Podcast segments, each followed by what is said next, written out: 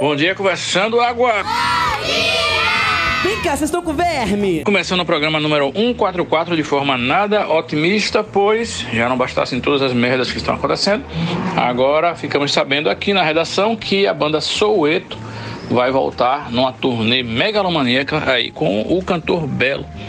Sim, só lembrando que domingo passado eu estava voltando de Olinda e passei ali pelo centro de convenções, a cidade de Recife estava parada né? E eu descobri que era por conta do show da banda Sorriso Maroto.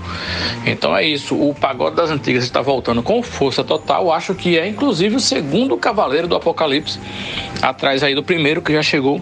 A gente já sabe que é a inteligência artificial. E vamos aguardar os outros dois. Quando completar quatro, é tchau e benção, tá? Boa semana para todos. Quarta-feira. Olá, bom dia, bom dia, bom dia, bom dia, bom dia a você que nos acompanha. Bom dia, filha da puta. Já é quarta-feira. Quarta-feira, né? Hoje é quarta-feira. Estamos iniciando a edição de hoje do programa Conversando Água.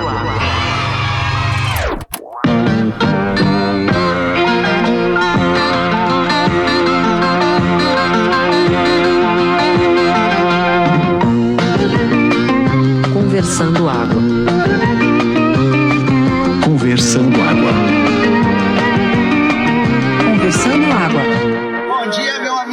Tomar no cu, bom dia, caralho. Quando eu nasci, o médico olhou pra mim assim e disse: Esse menino vai beber nas terças. Atenção, equipe do TI. Atenção, equipe do TI. No outro grupo, os nossos ouvintes estão reclamando que o episódio desta quarta-feira ainda não foi ao ar. Resolvido o problema. Continua o programa. Então, voltando aqui à nossa pauta, depois né, de termos resolvido os problemas dos ouvintes, porque nós estamos aqui apenas para servir os ouvintes, todo mundo sabe disso. Então, voltando à nossa pauta, William, na minha conta já são pelo menos uns 12 cavaleiros do apocalipse, porque olha, teve o governo do infeliz, tem a pandemia, teve o aquecimento global, tem a volta do pagode, tem a valorização, a- a- o retorno, sei lá, de músicas que a gente, né? Um dia desse eu vi um negócio aí de Mara Maravilha. Eu quase não acreditei. Eu disse assim, como é, pessoal? Como é? Vocês estão ouvindo Mara Maravilha mesmo? Uma dessas festinhas assim que antes tocava Xuxa, agora só falta tocar Angélica, né? Porque Mara já tá tocando. Enfim, são muitos, muitos, muitos. Agora, é, resta saber se eles tocaram a trombeta. Porque se os Cavaleiros do Apocalipse só estão sendo liberados, tá tudo bem. Agora, quando começarem a tocar as trombetas aí, corram, fujam para as montanhas. Mas, como já dissemos no episódio passado, não vai mais ter montanha, né? E esse abençoado aí que Deus mandou ele beber na terça-feira, eu acho justo beber na terça-feira. O problema é se ele beber nos outros dias da semana também. Porque se ele beber só na terça-feira, ele tá no lucro, né? Tá na vantagem, na dianteira, em relação a um monte de gente desse podcast que bebe um monte de dia por semana e depois fica sequelado. Eu tenho pra mim que em algum momento da história recente esse arrebatamento aí, o apocalipse aconteceu, mas a gente não notou e a gente já tá no inferno, né? A gente já discutiu isso muito aqui, realmente. O inferno tá aí ao nosso redor, a gente sabe quem são os demônios, inclusive.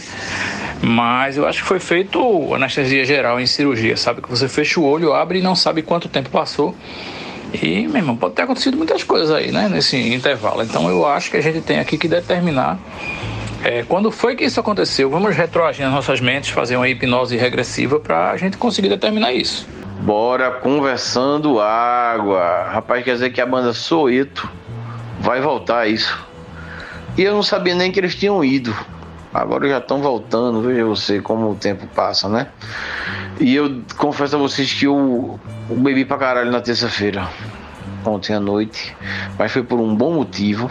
A minha esposa Carla conseguiu concluir o seu mestrado ontem, defendeu sua tese de mestrado, sua dissertação, foi aprovada com louvor, com muitos é, é, elogios da banca examinadora, e depois a gente entrou na cachaça porque a gente é desse. Então a semana aí praticamente acabou pra mim né? Porque você começa a beber na terça, só segunda-feira ele separa do alcoolismo e você não consegue mais parar e você vai até domingo dessa pisadinha. Mas aquela velha história, né? Ninguém se entrega, é só reação. E agora é aquele gosto de capinha elefante na boca e aquele arrependimento na base do hipotálamo no seu mesocéfalo. Bora água! E eu aproveito aqui a minha ressaca para trazer uma curiosidade sobre a banda Soeto, que eu acabei de me lembrar. É, em 1999, no auge do sucesso da banda Soeto, e agora não me vem na cabeça nenhuma música dessa banda, mas eu sei que eles fizeram sucesso. O jogador Denilson, que jogava no São Paulo na época, investiu um milhão de reais, que era muito dinheiro e ainda é. Isso aí estamos falando de 24 anos atrás. Ele investiu na banda Soeto, fez um contrato aí, meio que comprou o direito da banda. E um ano depois, no ano de 2000, o miserável do vocalista Belo, que de Belo só tem o nome, resolveu sair da banda Soeto, o que quebrou as pernas de Denilson, que tinha investido na banda, confiando que Belo ia ficar. E aí Denilson, o que foi que ele fez? Ele processou o cantor Belo. E a coisa ficou feia. E a coisa se arrastou até esse ano de 1923. Ô, oh, meu Deus do céu, tal da ressaca desgraça. De 2023. E esse ano, finalmente, eles fizeram um acordo, chegaram aí numa composição e puderam finalmente dar fim ao processo que Denilson movia contra Belo. São histórias dos tribunais aqui no Conversando Água.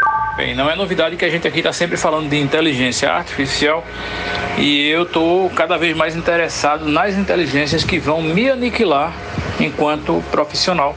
Então, essa semana descobri uma inteligência que faz música de acordo com o prompt. Não é nenhuma novidade, mas eu resolvi propor para essa inteligência que ela fizesse uma musiquinha muito legal sobre o podcast Conversando Água. E eu escrevi absolutamente uma linha de prompt, apenas com o nome do podcast e o nome dos apresentadores do podcast. E o resultado foi o seguinte: avaliem. Conversando à beira do mar, Paulinho Gordo, Fred, William Cerejo, duas Dianas, Larissa e Cecília. No podcast vamos navegar. O assunto é água, vamos mergulhar. Eu já achei o resultado muito bom. Agora poderia ser melhor se fosse a versão paga, porque é, o número de caracteres do prompt é limitado nessa versão grátis. Então eu tive que fazer um malabarismo aí para caber o nome do podcast e o nome dos apresentadores, e aí Dante acabou ficando de fora. Foi mal, Dante. Mas se os ouvintes é, é, financiassem nosso podcast e apoiassem lá no Apoia-se, a gente teria uma grana para investir nesse tipo de experiência merda, né? Mas é isso aí, o nome da ferramenta é suno.ai. Você tem uma linhazinha lá com poucos caracteres que você pode escrever uma instrução e ele vai gerar uma música. Ele não, ela, né? A inteligência vai gerar uma música para você. E sai assim, cortada mesmo, sem muito começo nem fim. Eu acho que se pagar você consegue caprichar mais também no arranjo. Porra, velho, agora a gente tá começando a conversar, porque agora chegou onde eu queria. Porque eu sou completamente analfabeto e tapado de música, né? Então sou incapaz de fazer duas notas juntas e fazer com que elas soem bem. Então agora chegou na minha hora, então posso fazer música. Porque assim, o último jogo, eu fiz o que eu fiz, eu fui botar a música no último jogo. E aí eu tinha pedido pra um rapaz fazer a música pra mim, mas o bicho é mais farrapeiro do que eu. E aí eu tive que de última hora correr no inteligência artificial também. Só que ela meteu sete notas lá, meu velho, que era pior do que as minhas, e, e, o povo adorou o jogo, mas assim, todo mundo fez ainda bem que existe um botão para apagar a música. Então, pô, William, agora chegou onde eu quero. Nunca mais vou precisar te chatear para pedir para tu trabalhar de graça para mim, que não foi tu, cara, né, dessa vez, mas tu já fez, né? Trabalhou de graça para meus jogos, vê. Negócio desagradável da porra. Agora quem vai trabalhar de graça é a inteligência artificial, porra. Vocês reclamando, vê. Valeu, muito bom, muito bom. William, escreve aí o link. Escreve aí o nome desse negócio aí com, com caracteres pra eu poder clicar. Valeu, porra, maravilha. Ah, sim, sobre o arrebatamento, arrombatamento, arrembotamento, arrombatamento. O que aconteceu foi o seguinte, velho. Foi que rolou o arrebatamento, em algum momento, realmente, como você disse. Mas não é que a gente foi pro inferno, não.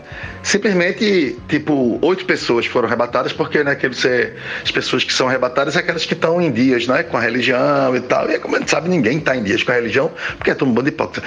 Então, tipo, oito pessoas foram arrebatadas do mundo, ninguém percebeu. E aí a vida que segue, tá ligado? Acabou, já não tens o. É, Deus pegou as malas, pegou essas oito pessoas, botou debaixo do braço e partiu para outro lugar, outro universo. E a gente tá aqui agora com o que sobrou, tá ligado? Foi isso que aconteceu, na verdade. Então, agora, pelo menos, se eu não tava certo em ser ateu agora, eu tô. Agora, porque agora, agora a galera foi embora, velho. Tá ligado? Então é isso que aconteceu. Bem, agora eu tô mais tranquilo, viu? Pelo menos em matéria de música a inteligência artificial vai demorar para chegar. Pode ser que ela consiga aniquilar a, a, vida humana antes de aprender a fazer música. Porque essa bossa novazinha nojenta que ela fez aí, o assunto é água, vamos mergulhar. Eu achei de péssima qualidade. Achei modorenta, achei sem criatividade, sem malemolência. Um negócio muito batido, bem barquinho navegar, barquinho azul do mar. Então, nota 3 para a inteligência artificial em matéria de música. Pois parem o que estiverem fazendo, pois eu coloquei no prompt os estilos que eu queria que a música ficasse. Então vamos para a nova versão do nosso jingle aqui do Conversando Água, no estilo música de Dragon Ball Z.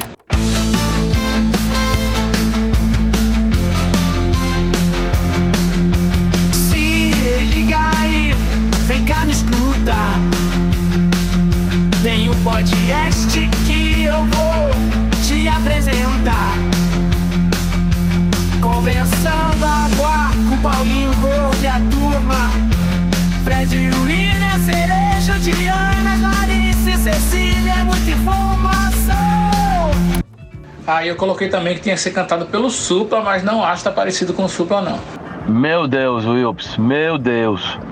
Olha, se você fizer uma versão estilo Simone cantando Então é Natal, eu saio desse podcast. Eu acho que deu certo, eu achei mais supla do que anime esse negócio aí, hein? Fosse uma voz masculina, poderia ser o papito facilmente. Bem, eu não resisti e aí peguei umas pastas que só tem a voz da gente, assim, de, sei lá, desde o começo do, do podcast e joguei lá para ele entender o que porra que a gente fala e fazer uma música. e eu mandei que fosse um reggae. E aí o resultado foi o seguinte: Na cidade de Paulo Afonso morava uma família com muito carinho. O pai Cerejo, filho Chico e as duas irmãs queridas do meu coração. Oh yeah! E tinha um cachorro Pix tão esperto. Como disse nosso amigo Paulinho, realmente, se a gente depender da inteligência artificial para fazer música, a gente tá lascado. É, a primeira versão é um ritmo que eu odeio, que é bossa nova.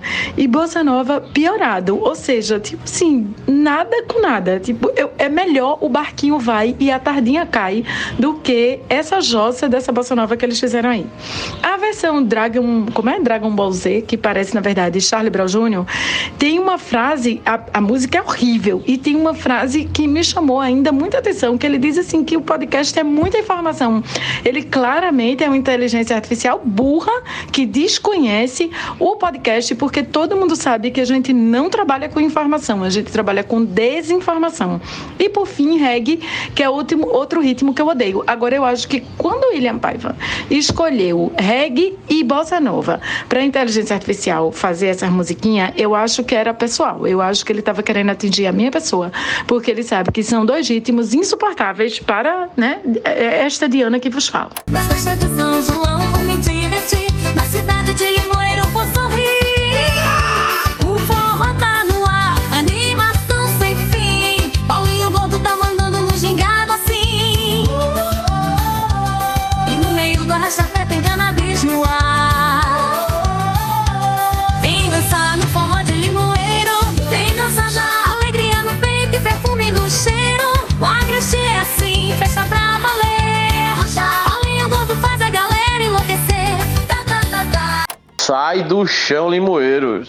Ó, eu mandei esse, esse, esse, esse forró maravilhoso aqui para o grupo da Prefeitura de, de Moeiro. E eles já estão pedindo o contato telefônico dessa banda para contratá-la para os próximos, os próximos eventos aí a ser desenrolados na Praça da Bandeira ou no Parque da Feira. Vai estourar. Diga a inteligência artificial que já está tudo organizado. Eu vou ouvir aqui música de verdade quando vocês terminarem com essa palhaçada dessa música de inteligência artificial que vai tirar o emprego dos músicos lá na cidade de Limoeiro, na Princesinha do Agreste. Aí vocês me chamam. Caralho, porra, Diana, vai, vai, porque eu tô aqui nesses parada e meu irmão é muito melhor do que gerar gerar imagem, porra. Gerar musiquinha, puta merda. Eu já botei aqui minhas necessidades de música para videogame. Puta que pariu, velho. Eu vou. Eu vou... William tá demitido, William. Nunca mais peço pra você fazer áudio para meus jogos, nunca mais lhe pago, coisa que eu nunca fiz de qualquer forma. Na verdade, veja. Em vez de eu chegar para William e pedir para ele fazer música para meu videogame, coisa que ele nunca vai ser pago, porque eu também nunca fui, né? Então, vê, eu simplesmente o Will, o Will não vai trabalhar de graça mais, entendeu? Veja como é bom. Maravilha. Nem ele, nem outras pessoas. Porque agora eu sou o dono de minha própria criatividade. Eu posso exercer minha criatividade livremente né? mesmo tendo deficiências, né? porque eu sou uma pessoa, eu tenho deficiências musicais. Então agora eu tenho, eu sei o que eu quero, mas minhas mãozinhas e meu cérebrozinho, ele tá, ele não consegue executar, mas agora eu posso. Minha gente, só preciso que ele faça em MIDI também, porque meus videogames são muito peba, mas eu posso usar outro programa para converter isso para MIDI. E tá tudo resolvido. Viva aí, viva aí, nossos lordes e senhores venham nos salvar. É foda, Fred. Dá pra sentir na tua voz, assim, a felicidade, todo esse êxtase, o gostinho de que tu tá provando, assim, um pouquinho, um pouquinho mesmo do que é ser um dono, um herdeiro de uma multinacional de décadas, ou talvez uma multinacional centenária explorando aí o trabalho de milhares de pessoas que colocaram seu sangue, suor e lágrimas para produzir música e que jamais receberão um centavo para isso. O trabalho de várias pessoas que foi roubado delas e agora você pode gerar música sem dar nenhuma compensação financeira para nenhum desses profissionais que trabalharam durante muito tempo para gerar essas músicas. Igual o software de geração de imagem, né? Pega o trabalho de um monte de gente e aí começa a gerar a partir disso e essas pessoas jamais serão pagas pelo trabalho que elas fizeram. É, deve dar uma felicidade mesmo, porque você fica se sentindo ali poderoso. Rapaz, Dan, que essa pode ser tua visão. E aí tu tá muito Fred pro meu gosto. Mas assim, a minha visão é a seguinte: eu acho que agora as pessoas é, como sempre, a cada passo a mais, estão se tornando cada vez mais criativas e estão podendo exercer cada vez mais a criatividade. Por exemplo, tu, na Idade Média, para tu ser um artista, tu ser um ilustrador, tu teria que ser rico, milionário, tu teria que ser ou porra, ser contratado e tu não podia fazer a arte que tu queria. Tu ia ter que fazer sobre encomenda, porque tu ia ter que criar tua tinta, tu ia ter que criar tuas técnicas, tu ia ter que literalmente fazer a tua arte no sentido físico. Então, hoje em dia tu senta a bunda no computador e faz o que tu quiser, velho tu tem possibilidade que foi dada pela tecnologia para tu exercer tua criatividade. Tu, em vez de ser um cara pra, que vai carregar saco de areia para ganhar dinheiro, tu tá podendo criar desenhos, porra. Coisa que é impossível, literalmente impossível para a vasta maioria das pessoas a algumas centenas de anos atrás, tá ligado? Então, bicho, e isso pode se aplicar a qualquer tipo de arte. Qualquer tipo de arte. Então, então hoje em dia, porra, as pessoas estão podendo fazer filmes.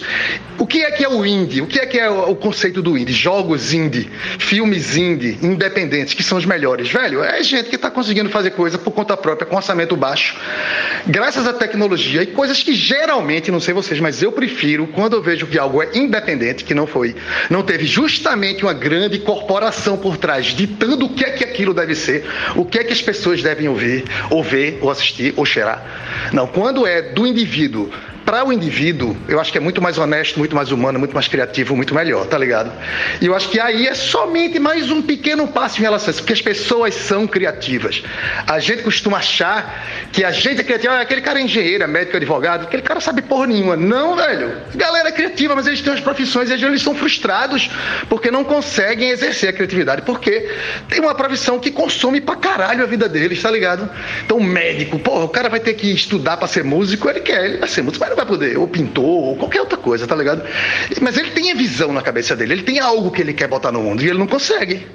Porra, não conseguia, porque agora ele consegue. Meu irmão, o que eu conheço de gente que tem ideia genial, meu irmão advogado me deu cada ideia genial da porra para fazer aplicativo de celular, velho.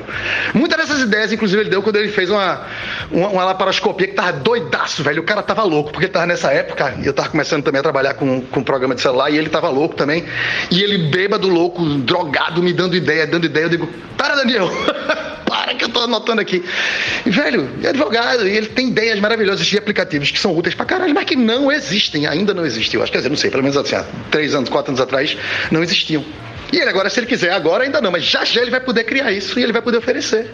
Então, na verdade, o que aí tá dando, velho, é power to the people. Power to the people. Agora, pessoas são pessoas e pessoas vão escravizar outras pessoas. Corporações são corporações e vão escravizar corporações, velho.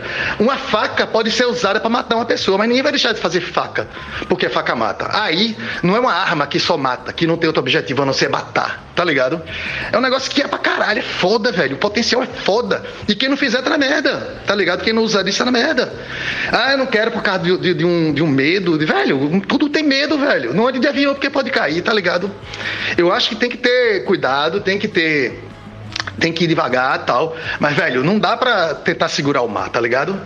E toma aí. Eu sei que eu gravei três minutos e meio já, mas deixa eu só, antes de chegarem as cartas aqui, reclamando, deixa eu só cobrir um ponto aqui, que é a questão da. que aí rouba a criatividade dos outros. Meu velho, existe curso de arte para quê? Você fez, você virou um artista num, num vácuo, trancado numa sala escura o resto da sua vida inteira? Não. Você aprende com os mestres, com as outras pessoas, com referências. Se você nunca viu uma arte na sua vida, você não vai conseguir criar arte. Então você vai conseguir criar uma, uma, coisa bem simples, mas assim, você é o que é, os artistas são os que são, os que são, os que são, são, são sim, porque eles vêm através de uma longa linha de, de, referências, estudo, história da arte, você vai estudar arte. Velho, não existe curso de arte sem história da arte, não existe artista sem referência, velho. O que aí faz, ela não copia, não, ela pode copiar, ela pode copiar. Mas aí o problema é de quem tá mandando ela copiar, velho. O problema não é da inteligência artificial que tá aprendendo arte vendo arte, porque você aprende arte vendo arte, velho. Um músico aprende música ouvindo música, um, um diretor aprende filme assistindo é, filme, velho. Um, diretor, um escritor aprende a escrever, escreve, lendo, velho. Tá ligado? É óbvio isso, meu Deus do céu. Aí ela tem que aprender consumindo, até porque a gente quer aquela coisas humanas, coisas para humanos. Então ela tem que saber o que os humanos estão fazendo para poder coisar. Agora, a culpa, o problema é de quem pede para ela reproduzir algo, porque ela, ela, é um artista muito bom. O problema é desse. Ela é bom demais como artista. Então, se você chegar para um artista muito bom e dizer, velho, eu quero que você faça uma arte para mim no estilo de fulano e tal, de Dante. E o artista for bom e ele lhe conhecer, ele vai fazer. Ele vai fazer. O problema é seu, o problema é do, do, do cara que teve a, a, a o, o, que estudou a tua arte, não, velho. O problema é de quem pediu, tá ligado? O, o, o a problema não tá como a, a, aí ela, é, ela aprende, como ela é treinada. O problema tá em quem pede, entendeu? Então, velho, é outra questão, saca? De novo, é aquela coisa, velho. Tá lá todas as possibilidades. Tá lá a faca, velho. Você usa para enfiar no bucho de um ou para cortar o pão, velho. A culpa não é de quem fez a faca. A culpa é de quem usou a faca, tá ligado? De novo, porque faca não é arma. Faca tem vários objetivos, bons e ruins. Você pode usar por ruim ou por bom, tá ligado? É uma coisa daí. Então, só para evitar que a gente receba aquela chuva de e-mails reclamando que eu não toquei nisso. É, começando água. Hoje tá um dia difícil para mim, mas eu queria vir aqui primeiro agradecer a homenagem feita aí à minha pessoa à base de inteligência artificial apesar de eu achar também que não tem muito coração não, é, é aquela, é aquela vozinha que você não vê sentimento. Mas a, a situação está aí. É, já tem um bando de gente que faz jingle ou até mesmo musiquinha para jogos, como o Fred falou aí, que o coração palpita já de forma diferente nesse exato momento. Mas é, eu só queria deixar bem claro que eu não sou de Paulo Afonso, tá? Eu sou de Guadalupe, lá no Piauí. Mas agradecer pela homenagem. Agora o de Paulinho ficou muito melhor. O de Paulinho tá show de bola. Realmente, Limoeiro é, acaba de ganhar um presente aí para homenagear um filho querido, né? Com uma música dessa. E sobre essa discussão aí de Fred que colocou aí essas questões em relação a, ao desenvolvimento da tecnologia e a forma como ela chega para cada, cada um. Né? Eu tenho um exemplo muito clássico disso que era meu pai. Meu pai teve duas profissões na vida dele. Família do Cerejo. Ele foi caixa de banco do Banorte, depois ele foi engenheiro. E aí foi engenheiro da Chesf e assim vai. E eu me lembro de meu pai triste quando ele começou a ver a profissão de caixa do banco indo embora por causa de caixas eletrônicos. Entendeu? Eu acho que cada situação na vida, cada profissão vai sofrer exatamente com a evolução da tecnologia, das ferramentas e a forma como tem que ser. A gente vai ter que aprender a sobreviver com isso e se reciclar diante do que a gente sabe fazer a utilizar a ferramenta e blá, blá, blá, blá, blá, que a gente já falou pra caralho sobre isso aqui. Mas é isso. Agora eu queria apontar uma coisa que eu vou botar em outro áudio. Vocês falando de banda de pagode voltando, de sueto e papapá, só pra contrariar, tá fazendo isso faz um tempão já. Alexandre Pires, o irmão dele, formação original, já voltou, já apresentou no Fantástico, tem ingresso vendendo para um show no Classic Rock que vai acontecer acho que em agosto do ano que vem. Quer dizer, esse Cavaleiro do Apocalipse já tá aí já faz tempo e cantando toda vez que eu chego em casa, a barata da vizinha tá na minha cama de novo, entendeu? Então, abraça aí e reza. E fazendo só mais uma colocação, eu acho que pode ser a última minha agora dessa tarde. é, dizer para Diana Moura que eu não entendo como é que uma pessoa não gosta de reggae. Isso eu não entendo. Acho que tá faltando alguma coisinha fumacenta no seu miolo para você ouvir aquele reggae gostoso, aquele Bob Marley querido e mudar essa opinião aí em relação ao reggae, tá? Quero ver você ouvindo Bob Marley, quem sabe também uma tribo de Jah, para pegar uma coisa mais raiz, quem sabe, né? E mudar essa percepção e essa opinião aí. Como eu tô falando um pouquinho hoje, eu vou falar mais um pouquinho. Só para dar outro exemplo, Bruno, justamente sobre isso que tu falou. Quando eu tinha empresa de computação gráfica e você, para comprar um, um, um, VT, né, um gravador de videocassete profissional, tipo assim, era 5 mil dólares, tá ligado? Para comprar um. A gente tinha dois. Então, você tinha que ter dinheiro para fazer computação gráfica e para mostrar os computadores em si da computação gráfica, puta merda, tá ligado? Eram milhares de dólares, às vezes quase 10 mil dólares. Um computador Amiga com vídeo tosta para poder você fazer uma computação gráfica decente, tá ligado? E aí, obviamente, a tecnologia foi evoluindo, isso foi barateando. E eu me lembro chororô na época, quando se tornou possível você ter um computador pessoal em casa e fazer computação gráfica nesse computador. Eu me lembro o chororô horrível na época, que era esses meninos em casa fazendo, vão quebrar as empresas de computação e não vai ter mais computação porque vão quebrar as empresas e os meninos não vão segurar a onda, vai acabar a computação gráfica. Velho, era essa o chororô, tá ligado? Eu nunca achei ruim. Eu digo, velho, deixa a galera fazer em casa, velho. O que vai contar é a qualidade de cada um, o que vai contar é a experiência, é como sabe fazer, tá ligado? E eu, eu, eu, era contra assim, ah, ninguém paga nota, ninguém tem custo. Eu digo, velho, eles vão precisar é, é, da nossa empresa para, por exemplo, colocar a fita no ar, tá, tá, ligado? Porque não vão, não vão poder comprar o, o, o Betacam, tá ligado? O, o, gravador de fita. E eles vão precisar da gente, vai ainda, e depois não vão mais precisar. Mas, velho, é, é a evolução da produção, é a evolução da, da criatividade humana, é a evolução do desenvolvimento, velho, da, da da produção artística, né? Nesse caso não é arte, mas assim, é a mesma coisa. Então é criação, né? E aí foi um chororô do caralho, tá ligado? E aí eu nunca fui contra. Eu digo, velho, deixa os meninos assim. O problema é das empresas, por exemplo, que não, que não pedem nota. Eu tinha que pagar nota fiscal, eu tinha que emitir nota fiscal e meu custo era mais alto. E os meninos em casa não emitiam nota. Então a culpa não é dos meninos que não emitiam nota, a culpa é das empresas que não exigiam nota. Entendeu? Então, de novo, onde está a culpa? Onde é que está o problema? É dar poder ao menino fazer o que ele quer, o que ele gosta? O menino fala de forma pejorativa, mas a pessoa que está lá estudando e trabalhando e querendo entrar nesse mercado e querendo fazer coisas e ganhar vida através disso, com, sem precisar vender um rim ou, ou falir o pai. Não, velho. Entendeu? A culpa é de, quem estava fazendo trabalho sem nota, não pedia nota para esse menino. Entendeu? Então, esse é o problema. E hoje em dia porque o mundo capota. Eu sou o menino do computador e a maioria das pessoas da época que tinham empresas que eu conheço, e alguns que nem tinham empresa, mas que estão hoje aí trabalhando, acho que o William Paiva é outro desses, que é o menino do computador hoje em dia, velho. E a gente, meu, hoje em dia eu trabalho bem menos, ganho mais Velho, porque eu sou o menino do computador, porque a tecnologia permitiu eu expressar a minha criatividade dessa forma, velho.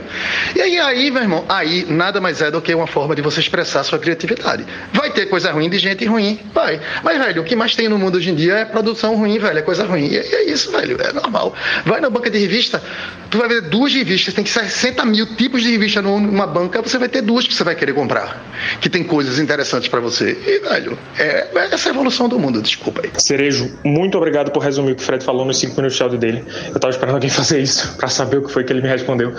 É, e eu só acho que tem uma diferença fundamental entre a, o caixa eletrônico, por exemplo, e a inteligência artificial geradora de imagem, geradora de música, ou a, o caixa eletrônico e a máquina a vapor e o próprio Photoshop, o próprio computador, que são ferramentas que ajudam você a fazer arte, né?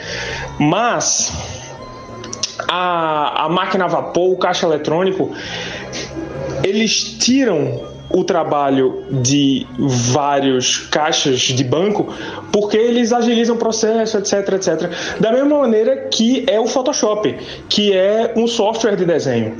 No caso da inteligência artificial geradora de imagem, ela trabalha num coletando imagens já feitas por pessoas que trabalharam para fazer essas imagens, tipo uma ilustração profissional para jogo, concept de cinema, pode demorar aí 50, 60, 100 horas para você fazer.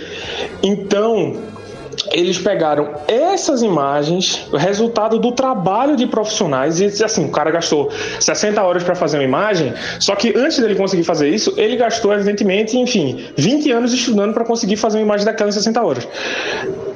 E aí, essas imagens foram coletadas sem o consentimento das pessoas. É, essas pessoas que trabalharam para fornecer imagens para esse banco de dados não foram compensadas financeiramente. O trabalho delas está sendo reaproveitado, mas elas não estão sendo pagas pelo seu trabalho, entendeu?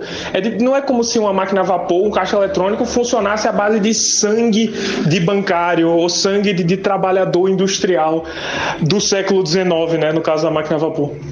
Mas o caso da inteligência artificial geradora de imagem e música é está roubando o trabalho dos artistas. E eu não falo roubando o trabalho porque está tirando os empregos, que é uma coisa que vai acontecer, mas de fato está roubando o trabalho. As pessoas trabalharam, produziram imagens e essas imagens alimentaram um banco de dados contra a vontade dos trabalhadores e agora tem uma inteligência artificial que usa desse banco de imagens coletado, sim, através de roubo para gerar imagem, entendeu? Dante, se numa discussão, uma discussão interessante pelo menos, né? Eu acho que é interessante essa discussão.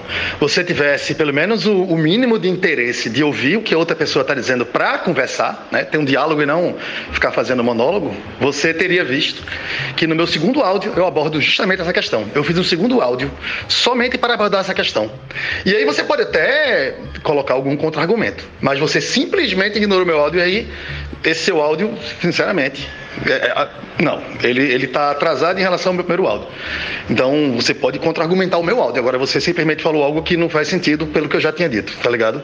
Tipo, eu não vou nem repetir aqui. Pô, na hora que tu mandou, eu tava fazendo um negócio. Aí, quando eu pude, eu já tinha mandado o áudio dele resumindo o que tu falou em 30 segundos. Aí eu aproveitei o embalo. Mas vou ouvir os seus, os seus áudios depois. E é isso aí, chegou o momento mais aguardado do ano. Chegou o momento aí do Spotify Rabbits, que do mesmo jeito que você recebe aí um relatório para colocar nas suas stories o que você andou fazendo pelo Spotify durante o ano de 2023, a gente também recebe, só que são as informações assim, insides do podcast, né? São as analytics. Então vamos para os dados que não importa para ninguém, ninguém perguntou, mas eu vou falar assim mesmo. Vamos lá. Em 2023 a gente aumentou nossa base de seguidores aí em 46%. É, ouvintes 37% e streams 21%, ou seja, tem muita gente que ouve a gente sem ser seguidor. Né? Então deixa de ser otário e segue a gente e liga a notificação, tá? Porque às vezes eu erro a data de publicação. Quem estivesse com a notificação ligada em várias semanas poderia ter ouvido o episódio antes, porque eu me confundo às vezes com meio-dia e meia-noite, enfim, vocês sabem, né? Complicado isso. É, aumentamos também a nossa quantidade de minutos de porcaria produzida toda quarta foram 3% a mais, ou seja, são 3.700 minutos de conteúdo no ano inteiro, o que dá 62 horas aproximadamente de besteira, basicamente besteira.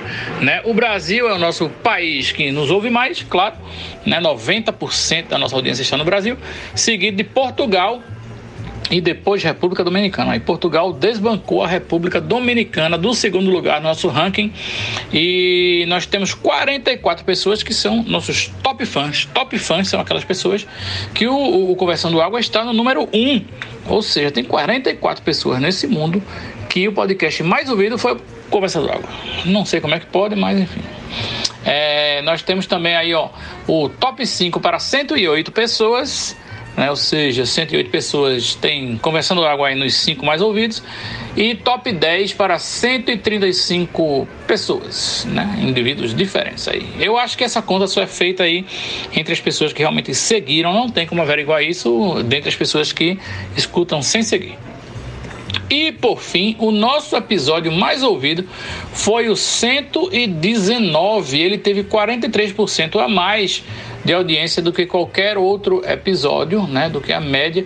E nesse episódio a gente falou de coisas realmente, não sei, eu tô vendo aqui a lista de, de coisas que a gente falou. E esse episódio realmente não tem motivo para ter sido o. Eu tô lendo aqui, tô rindo, vou dizer para vocês. Nesse episódio, a gente falou que sexo anal não engravida, a gente falou da falência do pênis humano, o sucesso do cu humano, a gente falou de camisinha gozada no bolso, gente que não lava roupa, veja só. A gente falou de quê, pô? De Messi versus Madonna. E ah, foi um episódio incrível que a ouvinte falou que deu um vinil pro cara e tomou um ghosting. Talvez tenha sido por causa disso, não sei. Mas esse foi o nosso episódio mais ouvido 2023. E para coroar aqui essa, essa lista aí de, de, de feitos tão incríveis, Gostaria de comunicar para vocês que agora temos mais um novo apoiador no Apoia-se. Agora temos dois apoiadores. Né? A já tradicional Thaís Roland, a, a, nossa mecânico fêmea, a moça que mais entende de carro no Brasil. E agora Lúcio Dimas Mendes. Muito obrigado aos dois por estarem colaborando. Né? Os dois estão pagando aquela cotinha aí de 10 conto. Então a gente só bota o nome na descrição do episódio e fala aqui para vocês durante o programa. Se quiser mais benefícios, apoiem com é, cotas maiores. Né? Inclusive a de 50 contos vocês sabem que vocês participam ao vivo aqui, né? Vocês entram no, no, no, no programa enquanto a gente está fazendo o episódio. Né? Se liguem aí. Foi, pois é, é só isso mesmo. Muito obrigado esse mecenas aí, esse Lúcio, esqueci o nome dele agora, maravilhoso, tá colaborando aí junto com nossa Thaís. É, vocês são mecenas, rapaz, vocês fomentam aqui a cultura, a vida humana e a cachaça do, do pessoal aqui do podcast, que a gente não viu esse dinheiro ainda, mas uma hora vai sair. E eu quero dizer a todos, todos os componentes do podcast, parabenizar a todos, porque de fato o sucesso do podcast é uma coisa que salta aos olhos, né? 44 ouvintes, não é isso? 44 pessoas aí que tá na frente aí. Então o importante é a gente continuar aí trazendo essa, esses ensinamentos empíricos e, e científicos para essa gama infinita de ouvintes. E o sucesso vai subir na nossa cabeça. Deus quiser, a gente vai se entregar aí a cachaça, as drogas e tudo mais. E logo, logo teremos novidades. Ninguém se entrega, é só reação. Bora conversando água, estourar. Opa, muito obrigado, ouvinte. É, algum de nós, menos eu, vai gravar um vídeo de agradecimento daqueles que do TikTok, né? Que você faz alguma coisa assim, bonita, gostosa, passa bem vergonha, para agradecer esse apoio muito importante para a gente. É, por favor, já me mande aí nome, CPF, certidão de nascimento, filiação, que é para colocar já na descrição do YouTube, que essa é a minha função. E é isso aí. Muito obrigado. E aproveitando aqui essa morgação do final da quarta-feira, vamos de participação da pessoa ouvinte. Obrigado a esse ouvinte por ter mandado uma piada. A gente sempre fala aqui que temos que resgatar a cultura das piadas, que é uma arte esquecida há muitos anos, desde que Ari Toledo parou de se apresentar aí no, no programa de Silvio Santos, né? Assim, a gente está falando de piadas de boa qualidade. Nós estamos falando aí de Praça Nossa, nem de Zorra Total. Então vamos lá. Momento ouvinte piadista aqui no Conversando Água participação da pessoa ouvinte. O cara tinha um papagaio.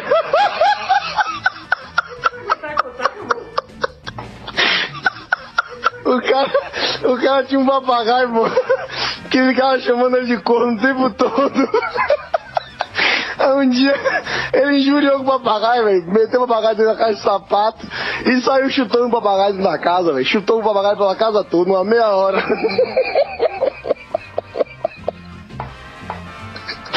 Depois de uma meia hora chutando, ele pensou que tinha matado o papagaio, pô. Quando ele abriu a caixa de sapato, o papagaio deu pra ele.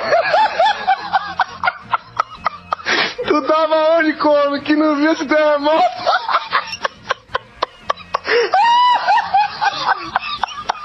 Cara, esse negócio da pessoa rir desse jeito, da própria piada, tem que acabar, porra.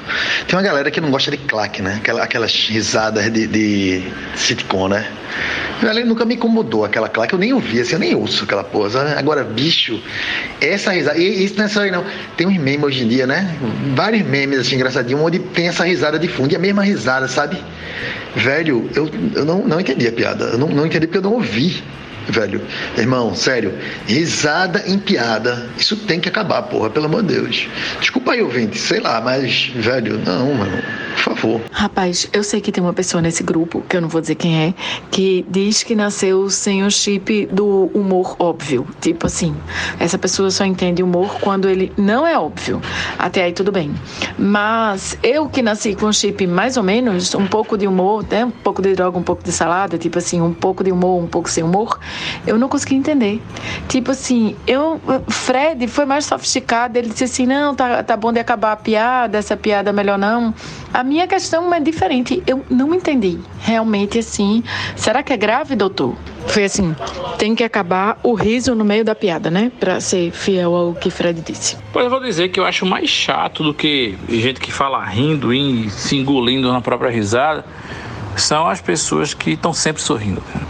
Não por questão de alegria, mas tem um pessoal assim que está sempre com o olhinho apertado e mostrando os dentes assim, tipo, numa posição de relaxamento, sem interagir com ninguém, nem com nada, assim que tá a cara de paisagem da pessoa é um sorrisão aberto com o dente e os olhinhos apertados assim, sabe como é que é? Que você não sabe o que é está se passando por trás daquela máscara de, de, de, falsa alegria, sabe como é? Tem um pessoal que é assim, tinha um, um instrutor na academia que era assim, velho, você não sabia o que estava se passando, você não sabia se você estava fazendo certo, se estava fazendo uma cagada, porque o, o cara tinha sempre essa cara, sempre, sempre, sempre, sempre. Tem gente que tem sempre cara de triste e tudo bem, mas eu acho mais tolerável, assim, porque a tristeza é mais legítima, né? mais sincera, vem mais de dentro da pessoa mas esse negócio de ter cara de alegria, e nem é, não estou falando das pessoas que forçam assim o sorriso para parecerem simpáticos, não. Tem gente que, que tem essa, essa cara plastificada assim de, de sorriso, de olhinho apertado e, e de canto a canto, assim, sabe como é? Eu acho muito esquisito.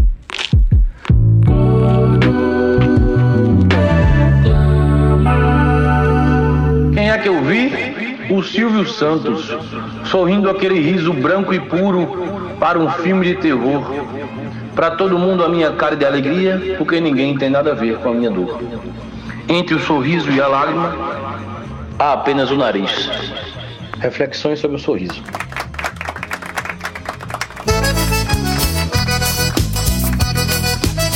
Bom dia, conversando água. Hoje é quinta, vamos conversar. Muita besteira evitar. Falar de peido, cu e cocô. Falar de crente tá liberado. Fazer apologia também. Reclamar muito da vida e não dar mole pra ninguém.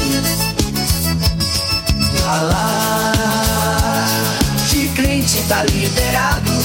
Fazer apologia também. Reclamar muito da vida e não dar mole pra ninguém. Só sucesso. Só as melhores das inteligências artificiais. Na sua rádio artificial, conversando água. Patrocínio. Que bichinha. Metade kibe e metade coxinha. E agora com vocês o quadro Encontros Desagradáveis no Condomínio. Ontem eu tive o desprazer de cruzar com um vizinho meu aqui do, do prédio. É, nós tivemos até umas desavenças aí na época da eleição, que ele é muito bolsonarista, sabe? E ele chegou até a ser síndico daqui uma época, eu fiz campanha para tirar ele. Conseguimos. Bem que o outro também é um bosta. Mas bem, tava lá esse vizinho lá que tem dois cachorros, dois shih tzus, né? Tava lá ele passeando com o shih tzuzinho dele. Aí eu, com essa mania desagradável de querer ser social com, essas, com esse tipo de gente, fui, cumprimentei, né? Fui puxar assunto falando dos cachorros, da, da explosão de, de pet shops que tem aqui na região da gente, né? Muito pet shop e tal, falar sobre isso. Aí até brinquei, só vou até falar para meus filhos fazerem veterinária. Aí ele olhou para mim e fez: Mas o seu partido está com um projeto de lei para é, acabar com as universidades de veterinária. Aí eu quase que eu digo: O senhor tirou essa informação do cu? Foi, seu Luiz? Não ele é Luiz. Aí eu disse: É mesmo, Luiz? Sua visão no WhatsApp foi? Ele, não, não sei o que, então vai acabar, vai, fazer, vai virar curso técnico agora, não vai ter mais curso superior. Aí eu sabendo que ele já tava me provocando, né? Aí ele só olhou pra mim e fez: Você é qual do seu partido? Aí eu olhei pra ele: Seu Luiz, o meu partido é o PCO, Partido da Causa Operária. Por mim, o senhor não tinha nem cachorro. Dei as costas e saí feliz e soberano. Mas que linda lição de vida, Paulinho. Agora, você acertou e também errou. Acertou porque conduziu de forma magistral e encerrou de forma espetacular esse intercurso aí com seu vizinho. E errou porque você puxou papo com o vizinho. Né? Eu não entendi se foi ele que puxou mas vizinho não é uma pessoa assim para você ficar fazendo contato gratuitamente no elevador, sem nenhuma necessidade, né? Você acessa o vizinho quando tem um vazamento, barulho, né? Uma coisa dessas, assim, estacionou na vaga errada, essas, essas coisas prejudicam a sua vida, mas só para conversar, velho, não, é para isso que você tem amigo, cara. Não é para conversar com o vizinho, que senão dá nisso. Rapaz, uma amiga minha disse uma vez a primeira coisa que ela faz quando ela entra no avião é botar uma toalha na cabeça, um pano, um, um casaco na cabeça e fingir que tá dormindo, para evitar qualquer tipo tipo de interação com o, o vizinho da cadeira do lado. Né? E ela disse que é uma coisa muito certa, porque você tá num voo ali, sei lá, de umas três horas, e, velho, se essa pessoa tiver qualquer tipo de problema, for chato, falar pra caralho, falar cuspindo, for bolsomínio, tiver mau hálito, ou somente tiver um papo chato da porra, tá ligado? Ou não tiver assunto. ou Então, assim, velho, você tá preso naquela merda ali por três horas, tá ligado? Então, essa foi a lição que eu aprendi na minha vida muito séria e eu acho que se aplica também ao vizinho, né, velho? Meu irmão, você vai querer ser amigo do seu vizinho, a não ser que você conheça muito bem ele, saiba que vale a pena ser seu amigo. Mas assim, o vizinho aleatório é muito arriscado no mundo de hoje, até porque ele é um ser humano, então a possibilidade dele ser um merda é muito grande. Então, é, é, é isso, velho. Assim, procure manter aquela distância né, segura do vizinho, procure não fazer muita amizade. Pode ser que realmente você, você acha que, que saia dali, você tenha certeza de que dali vai ser algo né, positivo. Então é isso assim. Mantenha a distância do vizinho pela sua própria saúde mental. Sim, Fred, sua amiga está certíssima e tenho certeza que ela aprendeu essa técnica de cobrir o rosto no avião no filme Comando para Matar, quando Schwarzenegger mata Henriques com uma cotovelada assim no, no assento ao lado, né? Peidale e o cara apaga na hora, morre, né? E ele cobre o rosto do cara com um chapéu Panamá, assim muito bonitinho e vai-se embora. E aí as pessoas do voo, durante o voo inteiro, inclusive é um voo longo, né? Tipo, passa a noite inteira, chega de manhã, acham que o cara está só dormindo e na verdade ele está apodrecendo. Então essa técnica realmente funciona. É universalmente aceita esse negócio de cobrir o rosto, ninguém mexe com você no avião. Então realmente vocês estão corretos aí na avaliação de vocês. Eu de fato vacilei em tentar ser sociável aí com gente que não presta. Até com gente que presta não é legal ser sociável, né? Puxar assunto e tal é, porque realmente é vacilo. É, me lembrei agora de um depoimento que eu vi na internet, desses podcasts aí que o pessoal grava, né? Joga o vídeo, os cortes na internet. Eu vi um cara falando que ele tinha um vizinho que o vizinho não cumprimentava ele de jeito nenhum, dava nem bom dia. Entrava no elevador, calado estava, calado permanecia, não respondia aos cumprimentos. E, e esse vizinho, esse cara tá dando depoimento, disse, rapaz, eu acho esse vizinho foda. Porque para ele ter essa frieza que ele tem na consistência que ele tem, ele realmente quer que todo mundo se foda não tá nem aí pra vizinhança. Esse deve ser o comportamento correto. Certo ele, Paulo, certo ele. E William, conhecendo a minha amiga, provavelmente foi daí mesmo que ela aprendeu essa técnica, muito bem empregada. Pra você ver que Comando para Matar é cultura, né? Stallone ou, ou é Schwarzenegger? Schwarzenegger, né? Schwarzenegger é cultura, bicho. Tá Comando para Matar é com Schwarzenegger, o grande austríaco. Maravilhoso, uma interpretação digna de, de premiações diversas. Haja vista as microexpressões na face, da face dele, quando ele mata os inimigos, uma coisa linda. É um dos grandes tesouros da sétima arte, realmente. Eu, no momento, vivo um momento de troca de vizinho de porta. O meu vizinho de porta aqui se mudou. É, eles foram embora pro Paiva. É, eu nunca entendi por que foram embora pro Paiva, porque os filhos estudam aqui no apoio e a mulher trabalha meados aqui de Zona Norte. Eu acho que essa turma que, que vai ganhando uma grana ou já tem uma grana, aí resolve uma hora para outra ir embora pro Paiva, se transformar naquelas comunidades que moram no Paiva, separar de todo mundo, os ricos. Não sei não, eu não entendo quem vai pro Paiva não. Mas aí vai chegar vizinhos novos aqui. Eu tô na expectativa. Até onde eu sei, é um casal, não sei a idade, não tem filhos, né, nem cachorro, só são os dois mesmo. Eu espero que seja gente boa. Tomador de birita, maconheiro, né? É isso. Sobre o resto do prédio, eu acho que eu tenho uma boa relação, porque é, eu sou o único, acho que tirando eu tem mais um, que sempre tira a bicicleta do estacionamento de bicicleta todos os dias, né? Aí a maioria das vezes que as pessoas me encontram no elevador com o Francisco, todo mundo de capacete e tal, eu sou olhado com aquele sorriso assim de olha, um menino que anda de bicicleta e leva o filho de bicicleta, que, que massa, né? Como se fosse uma coisa assim fora do comum, né? Mas eu acho que eles me têm como uma pessoa assim muito legal, porque eu ando de bicicleta, porque todo mundo ri assim, dá um sorriso para mim quando me vê de capacete. Eu acho que aquele sorriso que o Will falou aqui de aquelas pessoas que ficam rindo o tempo todo com ele apertado e quando me vem assim de capacete de bicicleta com uma criança que vai andar na garupa, faz ficar ah, com a cara de porra. Que foda, né? Eu acho que é isso. Eu sei amar e sei odiar as pessoas na mesma intensidade. Então se o vizinho é chato, eu ignoro ele, só dou bom dia, boa tarde.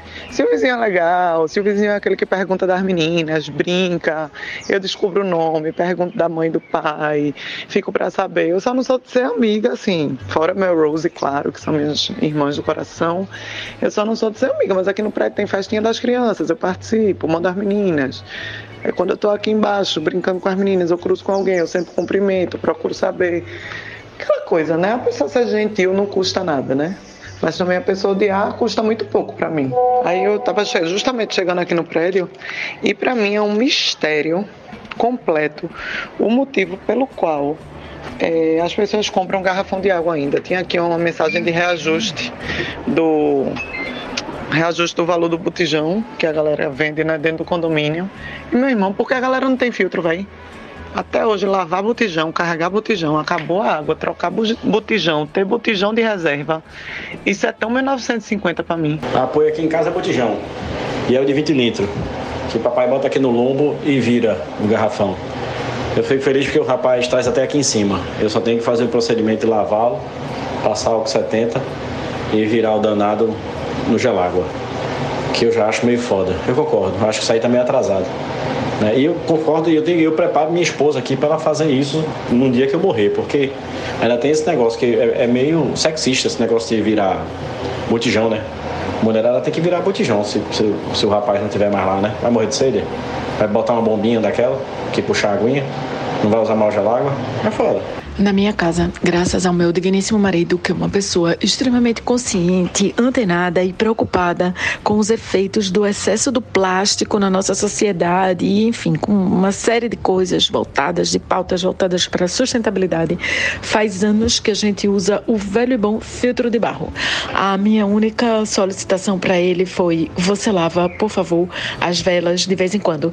Mas, de toda forma, lavar a vela do filtro de barro dá muito menos trabalho, é muito muito mais legal e assim muito menos trabalhoso do que você lavar o, a, a, o garrafão de água mineral, né? Porque lavar garrafão de água mineral, inclusive, já quebrei alguns nessa história de lavar, fica escorregadio, cai no chão, te beija, patifa e lá vai a água, lá vai o garrafão e lá vai o trabalho, porque geralmente ele só quebra depois de estar lavado. Ainda sobre os vizinhos, isso que Dida falou aí me ajuda bastante, porque Chico é um rapaz que ele, ele vai mudar o mundo à base do abraço, né? Eu acho que eu já comentei isso aqui pra vocês. Ele é um cara que quando encontra as pessoas, ele abraça, ele gosta de abraçar. Depois da pandemia, então, é que ele gostou de abraçar mesmo. Aí, velho, pode ser um vizinho chato, um vizinho não sei o quê. Quando chega que dá bom dia para ele, ele dá-lhe um abraço. Aí todo mundo gosta dele e termina gostando de mim também. Aí é bom por causa disso. Certeza, amor, certeza que tem pelo menos uma briguinha por mês na tua casa. Que tu vira pra Luiz e faz, Luiz, tu já lavou a vela do filtro? Ele fala, eita caralho, daqui a pouco eu vou lavar. Luiz, vai lavar a vela do vidro? A vela. Meu, daqui a pouco eu lavo essa porra, vai lavar. Aí quando vai beber água, tá aquele gostinho de lodo. Certeza. Rapaz, eu não sou essa pessoa que gosta de odiar, não. Quer dizer, eu gosto, mas assim, a pessoa tem que se esforçar bastante, né? Pra eu ficar com raiva, briga, arenga. Não sou essa pessoa. Eu fico lá de boa, muito à vontade. Eu faço assim, amor. Eu tô mentindo. Eu nem faço amor. Tá Dante aqui nesse podcast, se ele ouvisse o podcast comentasse no podcast, não me deixaria mentir. Eu nem falo nada. Luiz já vai lá, pega, desatarracha a vela, lava no açúcar, depois lava, passa água, deixa de molho no vinagre, é, são três minutinhos, e não sei o que, pipipi, popopó, não sei o que. Ele resolve tudo. Eu não faço é nada. Juro por Deus, nosso Senhor Jesus Cristo. E o governador do estado do Amazonas, que disse que a Amazon de Jeff Bezos está usando o nome do estado sem pagar royalties. Eles não estão ganhando nada aí e o Jeff Bezos está ficando trilionário. Então o governador foi dar uma entrevista na TV dizendo que quer aí uma colaboração da opinião pública, né? Quer que o povo se mobilize também para fazer uma pressão na Amazon e que Jeff Bezos o receba receba para que ele negocie uma parceria com a Amazon. Já pensou nisso? Tem que ver se ele registrou a marca no INPE antes ou depois do, do Bezos lá, do cabeçudo. O roteiro do Brasil é inimaginável. Também, menino, com 200 milhões de joinhas escrevendo esse roteiro, velho, porra, não tinha como, eu acho até fraco, na verdade, assim.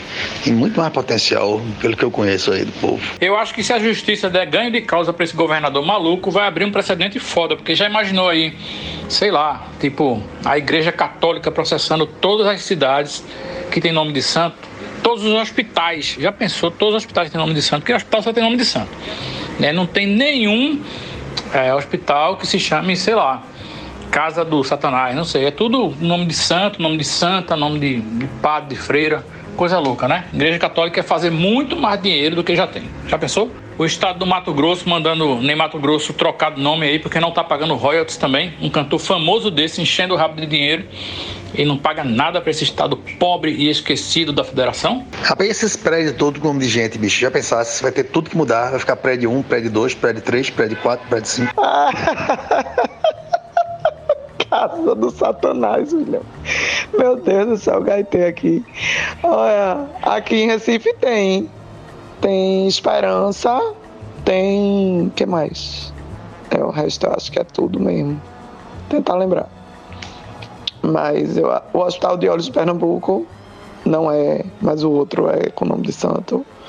Enfim, tô tentando lembrar se tem mais. O que, assim, é bem melhor do que a nomenclatura dos prédios daqui de Recife, né? Como a gente já comentou aqui no podcast, tinha algum programa passado. Já pensou o estado do Acre, aquela coisinha insignificante, processando o boticário por causa do, do nome do perfume? Mas veja, se o governador da Amazônia quer processar o cabeçudo por causa do nome da empresa dele, que é a Amazon, então, por exemplo, o biólogo que botou o nome de esperança no bicho pode também reclamar do Hospital Esperança pelo mesmo jeito, cara. A mesma ligação, assim, a mesma distância um do outro. Tá ligado? Então, assim, nada tá salvo, velho. Eu acho que não foi um biólogo que colocou o nome do bicho de esperança, não, hein? Eu acho que o, o nome já era esse. Agora, é sério que o, o Boticário tem um perfume que se chama Acre? É piada isso, né? Porque todo mundo sabe que cheiro Acre é cheiro ruim. Não, não, não, não, não, não. Não tô acreditando nisso, não. Eu jurava que tinha, viu, Diana Moura? Acre tem o maior nome de, de perfume boticário. Ah, não, é caiaque, caralho. Desculpa, caiaque. Agora, capotando aqui um pouquinho os assuntos, vocês estão ligados que vai ter um terremoto causado por o colapso de uma mina é, da Braskem, eu acho? Posso estar enganada? Não tenho certeza. Lá em Maceió, que a bicha vai se romper todinha por debaixo da terra e vai cair o buraco e os prédios vão cair e, enfim, e que uns bairros que já estavam afundando vão se dar mais ainda mal do que eles já se davam afundando. Já se, se vocês entenderam. É Braskem, sim. É, sim cinco bairros já afundaram lá. Assim, é uma história das antigas essa aí. Enfim, há uma batalha judicial muito do caralho também. Mas parece que durante a madrugada desses últimos dias aí evacuaram uma galera porque podia ser a qualquer momento aí o colapso da mina, né? Porque a mina tem diferentes profundidades, mas tem um bairro lá que tá num lugar assim que se a mina colapsar, o bairro inteiro cai dentro do buraco e pronto. É só pavimentar em cima e fazer o shopping.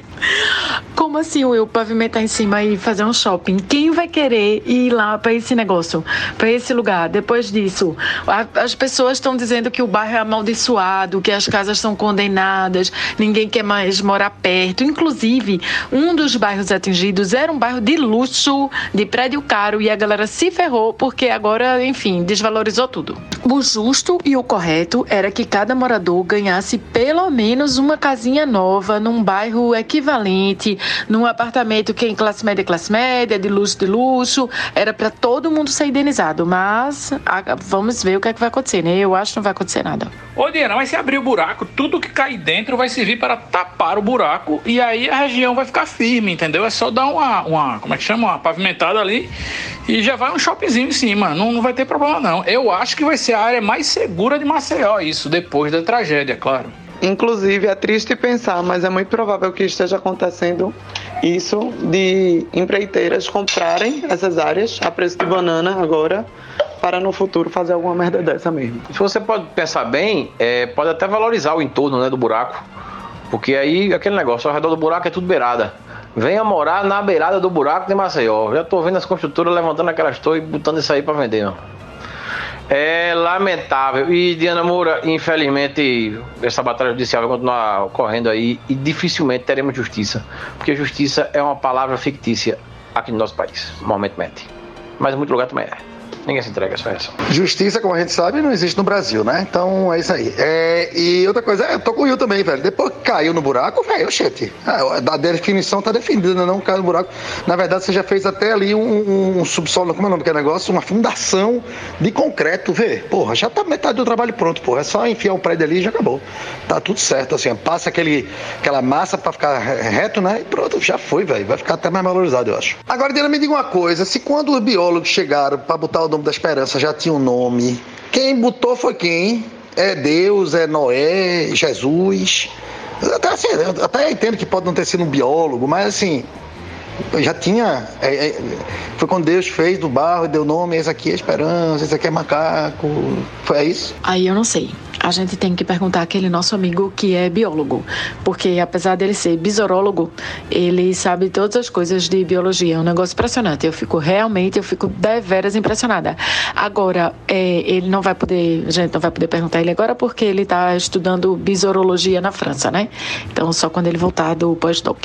E eu aqui achando que era só mandar um WhatsApp pra ele, ver. É, fogo, eu tô muito ingênuo mesmo, né? O cara tá na França, pô.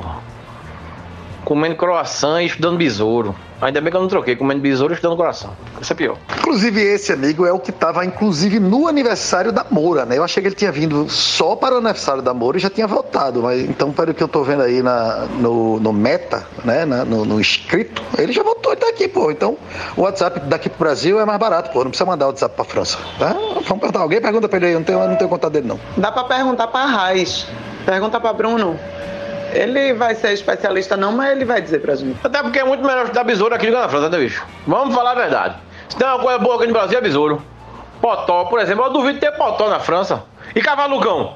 Não tem cavalucão na França. Pode ter outro bicho lá.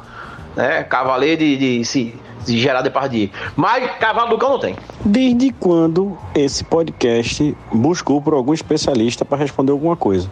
Eu achei que a gente aqui já é especialista em tudo nessa porra. Você não recebeu o memorando essa semana, não, seu Bruno? As coisas estão mudando, as coisas estão mudando aqui, viu? Se prepare. Sobre a questão dos processos aí em relação às cidades, quem é que vai processar o Rio Grande do Norte por causa da capital natal?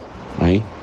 Papai Noel? Na verdade, a Coca-Cola é que vai ter que pagar para o governador de Natal, né? Porque Coca-Cola, o Natal, que a gente sabe que é uma ação de marca da Coca-Cola que deu certo.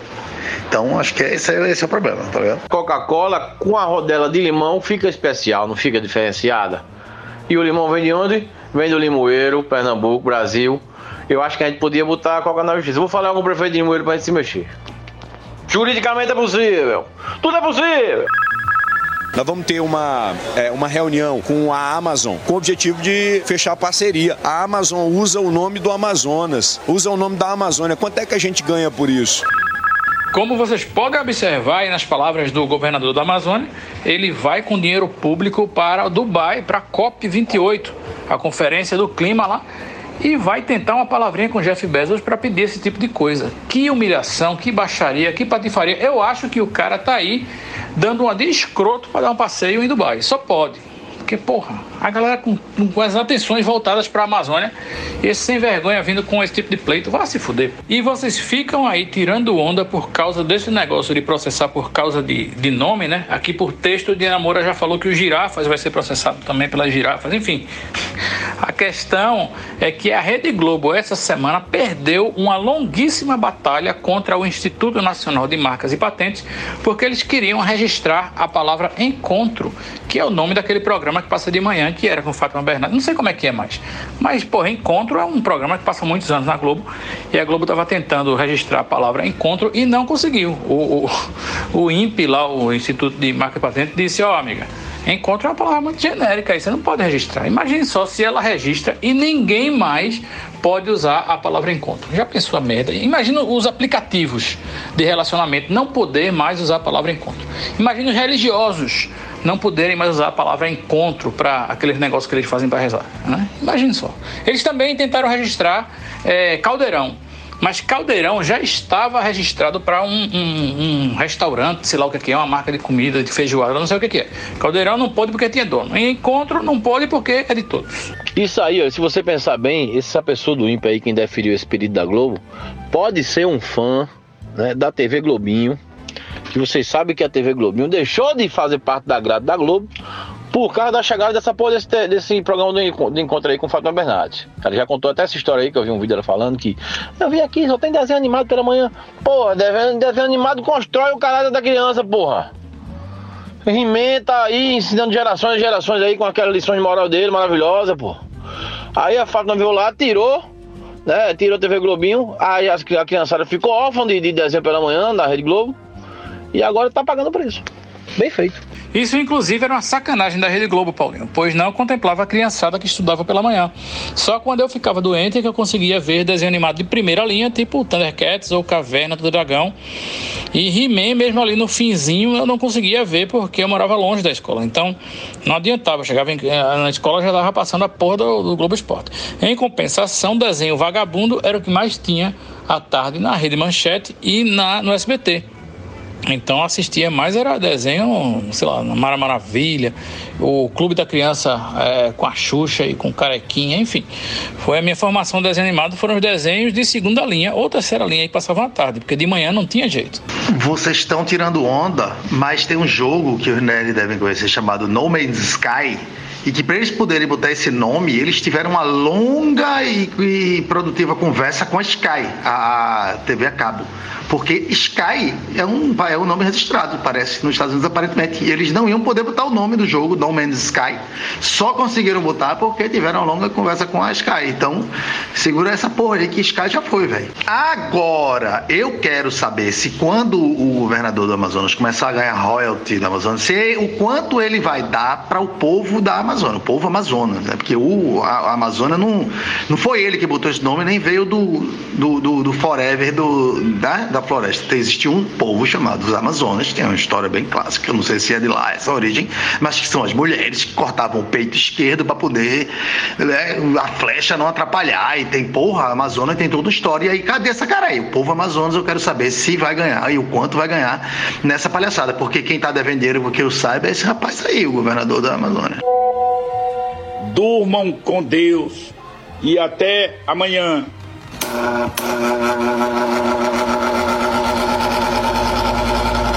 Vocês falaram aí do, do girafas, dessa questão aí do processo. Quem vai ganhar o dinheiro mesmo é o Pato Donald, velho. Já pensou? Quantas lojas da McDonald's o Pato Donald vai faturar em cima? Porrada. Hoje é sexta, dia de dica. Quem não mandar agora vai pegar na minha. Adorei. Mas eu tenho dica. Apesar de querer pegar na. Eu tenho dica. Eu tenho dica. Assim, não é nenhuma dica maravilhosa. Oh, meu Deus, que lapa de dica. Não, não. Na ausência de outra coisa, eu vi um filme ontem à noite no Netflix que eu tinha recebido a indicação de um amigo. É um filme chileno chamado O Conde. E é um filme meio. é, exatamente aquele ditador sanguinário, desgraçado lá, governou o Chile durante muito tempo. E ele traz Augusto Pinochet como vampiro. Augusto Pinochet é um vampiro que já está bem velho. Pois é, um vampiro que envelhece, não fica jovem para sempre. Não dá para entender isso no filme, mas é besteira. Detalhe. E aí ele já está vivendo há 250 anos, desde a Revolução Francesa, que ele começou a aparecer. Viveu sempre assim em revoluções, em, em exércitos, em golpes, em, sabe, em guerras. etc. E aí ele tá cansado, cara. Ele tá cansado, ele já não aguenta mais. Ele tem uma família, são cinco filhos, todos interesseiros, de olho na riqueza que ele acumulou. Ele tem uma esposa também que é totalmente, né, toda errada assim. Você percebe que a ré é toda coisa e tal. Um mordomo também, um mordomo de origem russa. Ou seja, nesse cenário aí se desenvolve a trama. Chega uma freira se passando por contadora para ajudar ele a fazer um levantamento da fortuna dele e aí a história começa a desenrolar. Bem, o moto inicial é esse, o nome do filme é O Conde, está disponível na Netflix. Assistam. Como turista do podcast, eu preciso fazer questionamentos antes de repassar dicas. Já falaram de Slow Horses aqui, é, a série da Apple TV. Com Gary Oldman. Acho que não falaram dessa série aqui ainda. Eu até acho que assisti um primeiro capítulo, um segundo e parei, não sei porquê. Mas se você tiver assistido, pode dar essa dica. Mas só se você tiver assistido. Eu assisti, assisti as duas primeiras temporadas e estou começando a terceira, que é até agora a última. Não sei se tem mais, vai vir mais pra frente. É, mas é, eu achei arretado, eu achei massa. Tem uma coisa, tem um humor bem inglês envolvido, assim, uma série investigativa dessas de. Só que não totalmente tiro bomba dentro do cu e gritaria o tempo todo, tá ligado? Tem uma velocidade que é, começa mais explanando as paradas, não sei o que lá, e tem alguns momentos de ação, o que é muito massa. E é sobre é, o serviço de inteligência inglês, o MI5 É, só que aí tem a galera oficial, aspas, que é o pessoal que fica em Regent's Park, e tem a Slough House, que é tipo os agentes que meio que foram relegados a segundo plano porque fizeram alguma merda ao longo da sua história, ou tipo, não assim, pisaram na bola de, algum, de alguma forma e não, não são considerados bons o suficientes para estarem no. É, no topo, digamos assim, que é o povo de Regent's Park. Aí são chamados slow horses, porque estão em slough house. Aí são os pangarés, digamos assim, como que é, como foi traduzido. Aí são os agentes que são os agentes mais aspas merda. Só que aí vai acompanhando alguns casos que esses agentes vão tropeçando por cima e resolvendo ou não, sob o comando de Gary Oldman, que tá um personagem foda do caralho, incrível assim. O cara decadente, cachaceiro, é, tipo, o cara não toma banho, aquela cara de sujo o tempo todo e tal, não sei o que lá, mas tipo, com totalmente antenado é, em termos de inteligência quando se torna necessário, entendeu? Aí é muito massa. Eu adorei. Para quem gosta dessas coisas investigativas, assim, de, de detetive, blá blá blá, eu indico bastante. Boa dica, porque eu sou fã de Gary Oldman, velho. Sou fã desde que eu vi ele naquele filme de Luc Besson do século passado, chamado O Profissional, que traz também Natalie Portman bem novinha, né? Jean Renault, que é o cara, e ele faz um policial corrupto, meu irmão, viciado em, em em ópio, psicotrópicos. Tá foda. Ele, desde aquele dia, pô, fiquei fã do cara. Vou ver essa série aí. Vou ver essa série, com certeza. Valeu a dica. Eu amo o Gary Oldman também, velho. Eu não sei se foi nesse episódio aqui, agora ou no passado, que eu já tinha começado a assistir Soul Horses, que tava falando de. Eu capturei alguma, alguma parte de uma conversa sobre, sobre Drácula e vampiro e não sei o que lá, e tava fazendo uma comparação. E eu só me lembrava de do Drácula de Bram Stoker dele, que é foda, velho. Eu assisti no cinema, inclusive, no cinema Veneza. Puta que pariu. é, mas incrível. Ele é um ator muito foda, velho. Eu acho ele fantástico. Excelente dica, Cecília. Eu tinha parado de assistir justamente porque tinha cavalo no título, mas até o segundo capítulo não tinha aparecido nenhum cavalo. Aí eu achei um pouco enganoso e desisti, mas agora você esclareceu pra gente. Mas esse também foi o motivo de eu ter desistido de ler a, a Bíblia. Né? Porque eu li umas, sei lá, 50, 60 páginas e não tinha aparecido ainda o esmelinguido. Aí me disseram que o esmelinguido não aparecia na Bíblia e eu desisti. A história do Drácula foi episódio passado, quando alguém estava comparando Jesus Cristo a Drácula. Foi uma comparação maravilhosa. O episódio é muito bom. Se você não ouviu ainda, corre lá e ouve. E será que o sobrenome de Gary Oldman, quando ele era jovem, quando ele nasceu, era Gary Newman?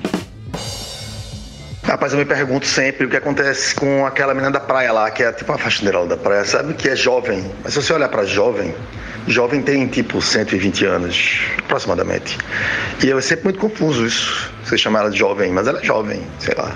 É a mesma coisa do Gary Oldman. Certas coisas você apenas tem que aceitar e é isso aí. E só um update: hoje é sexta-feira, estava previsto para as seis da manhã de hoje o colapso da mina e o afundamento dos bairros lá em Maceió, que não aconteceu ainda. E as equipes de TV estão lá sobrevoando, esperando a tragédia. E aí eu fui ler sobre né, essa história toda para entender e descobri que estão cavucando embaixo de Maceió desde os anos 70 e que essa empresa Braskem se chamava Salgema, que é o nome do material que eles estão extraindo a um quilômetro de profundidade. E esse material serve para fazer porcarias que agridem o meio ambiente, como PVC, por exemplo. Mas a história é essa: é um buraco de um quilômetro. Um buraco não, vários buracos, várias minas de um quilômetro de profundidade. Que uma maior, quando colapsar, vai colapsar pelo menos outras duas. E aí vai ser um buracão do caralho pelo menos 800 metros de profundidade. E esse bairro é na beira de um lago que faz parte de um mangue. Lá em Maceió, eu não sabia. Os especialistas estão dizendo que a água desse lago vai invadir esse buraco e vai criar um novo lago, só que extremamente salgado, porque vai misturar com essa salgema que tem lá embaixo. Então vai ser uma tragédia ambiental. Mas, mais uma vez, olhando o copo meio cheio, meio vazio, no lado meio cheio, vocês que comem aí caranguejo e guaiamum, talvez já recebam o produto salgado entendeu? Não vai precisar botar mais sal na água porque já vai estar salgado. Não sei, talvez um pouco demais para o gosto de vocês, né? Mas vamos aguardar aí o desdobramento da coisa. Eu sei que já foram 14 mil imóveis e 55 mil pessoas é, deslocadas por causa dessa porra dessas minas. Bem, é só mais um exemplo, dentre tantos, de como o capitalismo destrói a humanidade, né? Dá a prova aí mais uma vez da ganância desenfreada dessa Braskem desgraçada, furando buraco aí, talmente um, um tatu, peba gigantesco. Né? E claro que ia dar errado, né? E eu li uma matéria hoje pela manhã, vasculhando aqui, acho que foi na Marco Zero, que é outra dica legal, viu? Marco Zero é um veículo de informação muito bom. Falando que desde 2009, 2010, os, os, os cientistas, os geólogos, os, os estudantes, os universitários da UF é, Alagoas, AL, da Universidade Federal de Alagoas, já tinham alertado para essa, essa tragédia. Então o negócio era claro que ia dar errado e eles continuaram extraindo, continuaram até o tubo de imagem estourar. Tá de parabéns, né? Tá de parabéns. Olho grande só dá remela. É isso aí, vamos em frente. Então, no Apagar das Luzes dessa sexta-feira, eu tenho dicas para o nosso podcast. É, como vocês sabem, que eu já dei essa dica aqui várias vezes, eu sigo dois podcasts maravilhosos. Sim, eu sempre indicando a concorrência. Outros podcasts maravilhosos, não tão maravilhosos quanto o nosso. É, eu sigo um podcast chamado Inédita Pamonha, que é o de Clóvis Barros, que é maravilhoso, que é um professor de filosofia da USP, é formado em jornalismo etc, etc. Sigam, procurem Clóvis Barros. E sigo outro podcast chamado Noites Gregas calhou de uma coincidências maravilhosas dessas da vida. Os dois estão falando neste momento sobre a Ilíada, ou sobre a Guerra de Troia, ou sobre como começou, como terminou, como se desenvolveu a Guerra de Troia. Então, vá lá, escute os episódios do Inédita Pamonha, o podcast de professor Clóvis Barros Filho. E é, Noites Gregas, o podcast do professor Moreno. Os dois estão contando a Guerra de Troia. Um com um ponto de vista filosófico, que é o professor Clóvis Barros, Barros Filho, e outro sobre o ponto de vista mais estritamente mitológico, que é o professor Moreno. E comparem as duas versões e o cotejamento de como cada um observa a guerra de Troia a partir do ponto de vista mitológico e do ponto de vista filosófico é maravilhoso. Eu estou ouvindo os dois paralelamente, episódio de um, episódio de outro, episódio de um, episódio de outro, comparando os dois e me deliciando com as narrativas e com os enfoques que cada um escolhe que cada um escolhe para contar essa história deliciosa que é a história da Guerra de Troia. Divirtam-se. Se eu não me engano, tem uma nova tradução da Ilíada para o inglês aí de uma bafafá top polenta aí. E aí pode ser isso, coincidência. Ou não, ou só coincidência também. Saberá, pode ser que seja tudo engano isso. Uma nova tradução para o inglês? Não, não, não. As pessoas estão falando de traduções antigas mesmo. Inclusive, essas pessoas estudam a Ilíada desde que elas se entendem por gente. Não, eu acho que não tem nada a ver com isso, não. Não, sim, perfeitamente. Imagino. Só pensei que a coincidência pudesse ter sido porque, como tá aparecendo um bocado de Ilíada aí na mídia por causa disso. Pelo menos na minha mídia, né? Na mídia que eu falo é meu timeline. E aí podia ser, né? Sabe? As pessoas viram por acaso e aí tiveram a ideia de fazer um podcast ou algo do tipo, sei lá. Mas como eu disse, provavelmente é só coincidência. Tem um nome para isso. Como é o nome daquele negócio que tu ouve uma palavra e aí depois tu passa dois meses ouvindo essa palavra todo dia, coisa que tu nunca ouviu na vida. Acho que tem uh, efeito Livingstone, sei lá, tem um nomezinho. Sabe qual é? Pode ser isso. É, amigo, pode ser isso. Até porque, vamos combinar que Homero nunca escreveu a Ilíada, né? A Ilíada era um poema que é atribuído. A Ilíada é um poema que é atribuído a Homero, mas que ele nunca deixou é, relato escrito, ele nunca deixou um registro escrito. Aliás, duvida-se até se Homero existiu ou não. Assim, Jesus Cristo, eu tenho certeza que ele existiu, relatos históricos, pois. Mas é, foi só para te provocar Fred. Mas Homero, as pessoas discutem se ele existiu ou não. Eu também acredito que Homero existiu, tá? Mas as, os textos foram sendo escritos ao longo dos anos.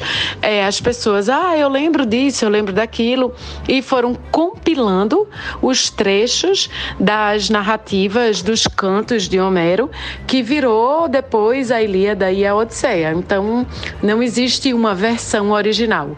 Então, se existe uma tradução para o inglês, uma tradução direto do grego para o português, inclusive tem, e é excelente, é, mas isso não tem exatamente a maior importância, né? Porque, não, como não existe um grande original, as traduções são as que são possíveis e as histórias narradas e as versões são todas válidas. É chamado um poema da tradição oral da cultura grega. Mas mesmo não tendo um texto original e monolítico e qualquer coisa, eu imagino que uma tradução ou outra possa ser melhor, possa ser pior, e uma nova tradução com uma nova abordagem e tal, é, seja interessante, sabe qual é? Sempre acontecendo isso. De vez em quando aparece uma nova tradução, até porque tem traduções péssimas por aí, né? Então, não sei como é que é o estado das traduções de Ilíada para o inglês, né? Mas é isso, né? Você às vezes tem, tá bom, você tem uma nova abordagem, porque até tradução sempre é uma uma adaptação, né? Então é isso, né? Ou você vai ler no original ou você vai ler o que o tradutor quer dizer em relação àquela peça, né? É isso. Triste. Eu, como sou, alguns diriam, maluco, né? O suficiente para já ter lido livro em inglês, não, não o livro inteiro, mas assim, uma boa parte de livros em inglês e português, porque eu queria comparar. E eu, velho, assim, boas traduções, né, consideradas para o português, não, nem tinha, mas. Hum, é, não é tradução. É, chamam de tradução, mas o correto seria uma adaptação, uma reinterpretação, porque tem algumas mudanças enlouquecidamente loucas e que, velho, não entendo, mas é isso. Fred, se a companheira Cecília um dia chegar nesse áudio, ela vai poder nos ajudar, porque ela é formada em tradução. Mas, quando eu estava na faculdade, a gente dizia que toda tradução é uma traição. Enfim, é isso. Não existe uma tradução fiel ao original. O que existe, toda tradução é uma adaptação. Enfim, Ponto para. Sim, mas uma coisa é você saber isso porque você fez letras ou se formou em jornalismo, né? Outra é descobrir na brutalidade, na flor da sua tenra idade, descobrir que mentiram para você. Você foi traído pela literatura que você gostava quando você pega e vai ler uma, uma, uma parada em inglês que você já tinha lido em português. Ou mesmo trecho, não precisa nem ler, né? você começa a ver discrepâncias na interpretação e. What? É horrível, é horrível. Fred, é o que eu sempre digo. A ignorância é uma benção. Rapaz, eu tô um tempo sem dicas, porque eu não me lembro nem exatamente se eu tô assistindo alguma coisa. Eu tenho buscado mais por documentários do que assistir algum filme. Então eu assisto filme mais Francisco quando ele pega algum desenho dele aqui pra assistir. Mas o que eu queria comentar é que eu tenho uma assinatura do Globoplay que tem o Telecine, né? E aí eu ainda tenho esse hábito de ir lá no Telecine para ficar zapeando, para pegar um filme pela metade, como acontecia antigamente nas TVs a cabo que a gente tinha em casa e tal. E aí no Telecine Touch, tava passando ontem de noite, ontem de noite? Acho não foi ontem de noite não, foi quinta-feira de noite, tava passando Footloose. Mas o, o primeiro Footloose, porque parece que tem uma, uma versão nova do, do filme Footloose, o, o Footloose com Kevin Bacon. Né? E no Touch estava passando o Footloose com o Kevin Bacon e com aquela dublagem da Globo, aquela primeira que passou e tal, não sei o quê. Né? Que traz essa, essa lembrança das sessões da tarde e às vezes que passava Footloose e tal, não sei o quê. Eu gosto muito do filme, para falar a verdade. É um filme que marca muito minha adolescência e tal. Mas o que eu queria comentar é que, em meios assistindo Footloose e tal, não sei o quê, vai passando umas propagandas também no cantinho de tela, ou quando dá um, um único intervalo que tem nos filmes do Telecine falando dos filmes que entraram em cartaz no Telecine. E tem um que se chama O Urso do Pó Branco. Eu não sei se vocês já viram alguma propaganda desse filme.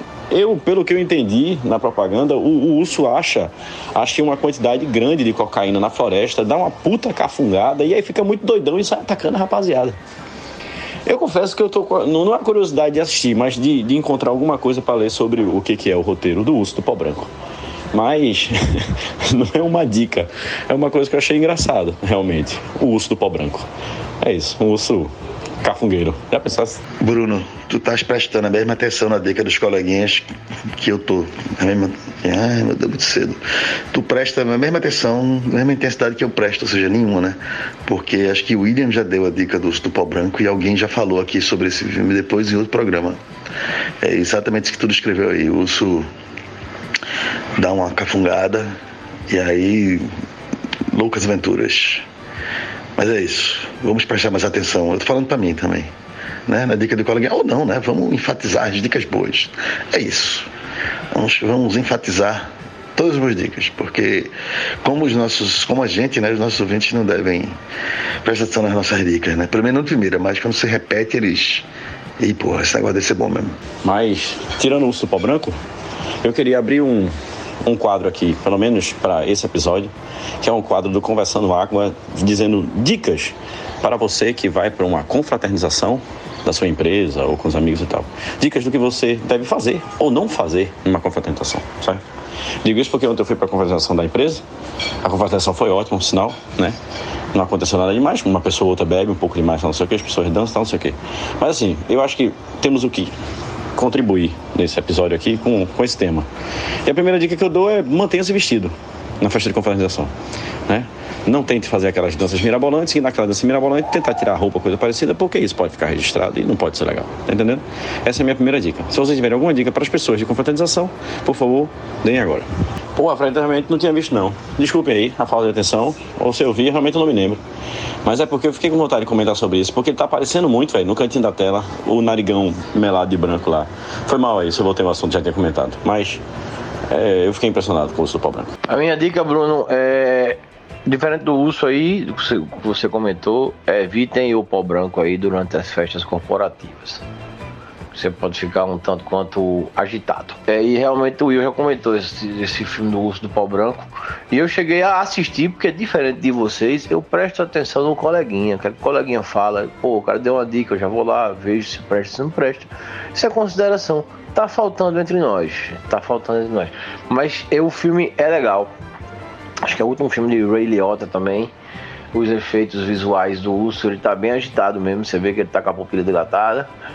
E o bicho fica violento. Bem, a minha dica sobre confraternização da empresa é o seguinte: vai em duas partes. Primeiro, se você for dono da empresa, ou a pessoa que organiza a confraternização, aí você não organiza, não faz confraternização. Não faz. Essa é a primeira dica para os gestores. E a dica para os funcionários é não vão para a confraternização da empresa. Não vão. Isso tem que acabar. Junto com o amigo secreto, confraternização. Essas coisas têm que acabar, sabe como é? Isso é uma desculpa para você evitar os seus coleguinhas e se manter uma pessoa arrogante e afastada durante todo o ano, e aí porque você tem a confraternização final para tentar desfazer tudo isso. Então, assim, em vez de fazer uma confraternização, procurem confraternizar o ano inteiro, sabe?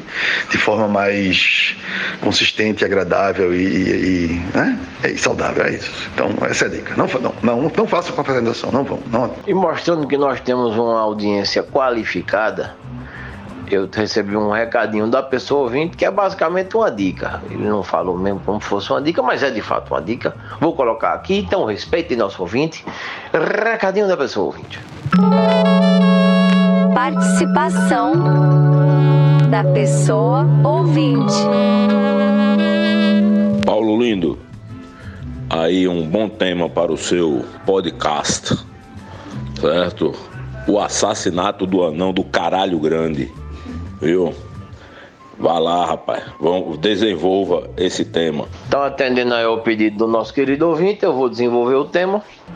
E esse, esse assunto aí, o assassinato do anão do caralho grande, consiste tão somente num livro do grande autor e teatrólogo Plínio Marcos, também autor de, de Navalha da Carne e Dois Perdidos numa Noite Suja, conhecidíssimo por sua né, literatura e, e peça de teatro. Né, transgressores na época da, da, da, ditadura. Essa peça aí, eu já fui pesquisar, dessa, esse livro trata-se da história de Janjão, um, um anão de um circo Mambembe, e ao chegar numa cidade do interior de Minas Gerais é assassinado misteriosamente e aí começam as investigações para saber quem matou Janjão e quem é o assassino do anão do caralho grande. Eu sei que não pode mais falar anão, né? tem que falar pessoa com nanismo, Mas como trata-se de, de um livro aí da década de 80, vamos permitir aí essa liberdade literária. Na verdade, então fica a dica aí do nosso querido ouvinte, o assassinato do anão do caralho grande. Rapaz, essa do anão tem uma, né? Que era a, numa festa da sociedade. As sociedades estavam reunidas e tinha assim, um grupinho, né, conversando, e um outro grupinho afastado. Só que aí num dos grupinhos, grupinhos estavam conversando, e tinha uma, uma senhorazinha assim, falando sobre a fazenda de, de banana que eles tinham, sabe? E ela estava explicando a bananeira, né? A plantação para as outras, né? Assim, então, ela estava na festa, ela fazia um gesto assim, que era a mão assim, baixinha assim, sabe? Na altura do abdômen, assim, sabe? Ah, a bananeira é desse tamanho. E ela botava só a, a bananinha desse tamanho, assim, sabe? Ah, botava a mão assim, sabe? Na altura do abdômen, para indicar a altura. A bananeira, rapaz, é um pequenininha, são desse tamanho. Mas as bananas, e aí ela fazia aquela mão aberta assim, sabe? Mas mão a mão assim, como que ele tá mostrando o sapato, sabe? O, o, o, tamanho do sapato assim, ó, o peixe, né? Assim, sabe? Mas as bananas que dá são desse tamanho. Aí abriu assim as duas mãos, assim, aquele braço largo, né? Meu irmão, outra socialite que tava só ouvindo, eu disse, só ouvindo não, não tava ouvindo não. Então, essa é a história. Eu, eu que estrago as piadas. Mas ela tava vendo assim de longe, porra, ela corre assim, corre, meu irmão. Chega a luta faz, pelo amor de Deus, me apresente esse anão. Então, é isso aí, né? Foi essa história que você tá contando, não é isso? Bruno Cerejo, muito obrigado aí por reforçar a dica da, do Urso do Pó Branco, é um filme que todos deveriam assistir. Né? É fanfarrão o filme, é realmente, mas o urso, inclusive, ele, ele, ele fica muito mais legal do que muita gente que eu conheço quando enfia o nariz na farinha. Né? Fica a dica aí para vocês. É, sobre Footloose é, dublado, um fenômeno que tem acontecido, que é real, oficial, são os filmes virem com a dublagem clássica dos anos 80. É muito normal isso. Eu assisto muito filme dos anos 80, principalmente nessa época que eu tava de cirurgia, passei um tempo de molho em casa, assisti um monte de coisa. E aí tem as dublagens atuais e tem dublagem clássica dos anos 80. Lá isso tava se arretando aí, porque eu só tava vendo coisa de Schwarzenegger dublado, velho. Porque nos anos 80 Schwarzenegger tinha a voz de He-Man e de MacGyver, a mesma voz, né? E por fim, as festas de fim de ano, da, como disse Fred aí, não deveriam acontecer porque confra de fim de ano de escritórios, principalmente se for de advocacia ou agência de publicidade, servem só para duas coisas: para atrair e para gerar fofoca né, por, com, por parte de, de quem não traiu. Então é assim, as pessoas se agarram, traem e as outras fazem fofoca sobre isso. Mas essas fofocas também não duram muito, não. Duram no máximo aí, sei lá, seis meses, no máximo um ano, e depois as pessoas esquecem. Fica a dica aí. Rapaz, essa história de festa de fim de ano, a minha dica era a dica de Fred também. Não vão para a festa da firma. Vocês têm amigos, vão para a festa dos amigos. Eu me lembro uma vez na minha encarnação passada que eu trabalhava numa firma e fizeram uma festa fantasia no final do ano. E uma pessoa resolveu ir de tromba pesada, que a fantasia consistia apenas numa sunga cinza com a carinha de elefante e da frente da carinha do elefante saía uma tromba que arrastava no chão e ele ficava batendo batendo nas pessoas e gritando tromba pesada. Pense no constrangimento. Não foi bom, não. Não, esse daí tá de parabéns, viu? Esse tá de parabéns no quesito sem noção, no quesito lojinha de inconveniência, tá de parabéns. Poderia ter ido de Harry Potter, né? E dizendo assim, vai, Pega na minha varinha aqui, velho. Eu tenho uma pergunta. Eu tava passando aqui por uma, por um instante e aí eu vi um negócio chamado História de uma Serva. Aí eu, que raios é isso, né? Aí quando vira Margaret Atwood, né? Tá ligado? Então. Era Handmaid's Tale, né? Obviamente. Conto da Aya, né? Que é a série. E aí minha pergunta é: o que se deu da série, hein? Acabou, cancelaram, vai ter mais? O que, que, houve, hein? Ah, sumiu, ninguém falou mais, também não vi dizer que acabou. O que houve? Alguém sabe? Vocês estão assistindo? Fred, é só mais uma série que deveria ter parado na primeira temporada justamente porque só existia a história no livro até a primeira temporada, mas que por ganância né, deu certo aí na, na primeira temporada, então por ganância estenderam para a segunda, que também foi razoável, foi tolerável. A terceira foi fraca, uma, realmente uma história sem nenhum objetivo. Acho que já teve a quarta e eles ficam esticando essa porra até enquanto o dinheiro estiver pingando, entendeu? Então, assim, eu não sei. Essa Margaret Atwood, que é a, a, autora, deve estar muito feliz, inclusive, em ver a sua obra ser deturpada e estripada desse jeito. Mas, em compensação, ela deve estar ganhando uns bons trocados aí no bolso toda vez que renova para uma nova temporada. O bom é que a gente sabe quando a pessoa botou a fechadura eletrônica em casa, porque no áudio. Eita, o povo tá jogando dadinho aqui, desculpa. Porque no áudio de William, logo no início, ele tá entrando e saindo de casa, né, Will? E agora a gente já sabe até a combinação da fechadura dele. Obrigado, Will, pela informação. Eu imaginei que era algo desse tipo. É triste demais. Mas é isso. Isso foi só o barulho da liberação, Fred. A minha é assim também, esse mesmo barulhinho. E a senha eu acredito que seja outra. Ah, bom, porque eu já vi filme suficiente para saber que dá para saber a combinação pelo sonzinho. Pu, pu, pu, pu, pu. Opa, 37, 22, 30. O que é uma falha de segurança, né? Você ter notas específicas para cada número, né? Você não pode, né? Acho que ninguém faz mais isso, não, não é possível. Ô Fred, e usando o exemplo que tu deu de 37 e 22, que Letícia, toda vez que abria a fechadura aqui de casa, eu ficava no hall. Mãe, deixa eu botar, deixa eu botar a senha. Eu boto e ela.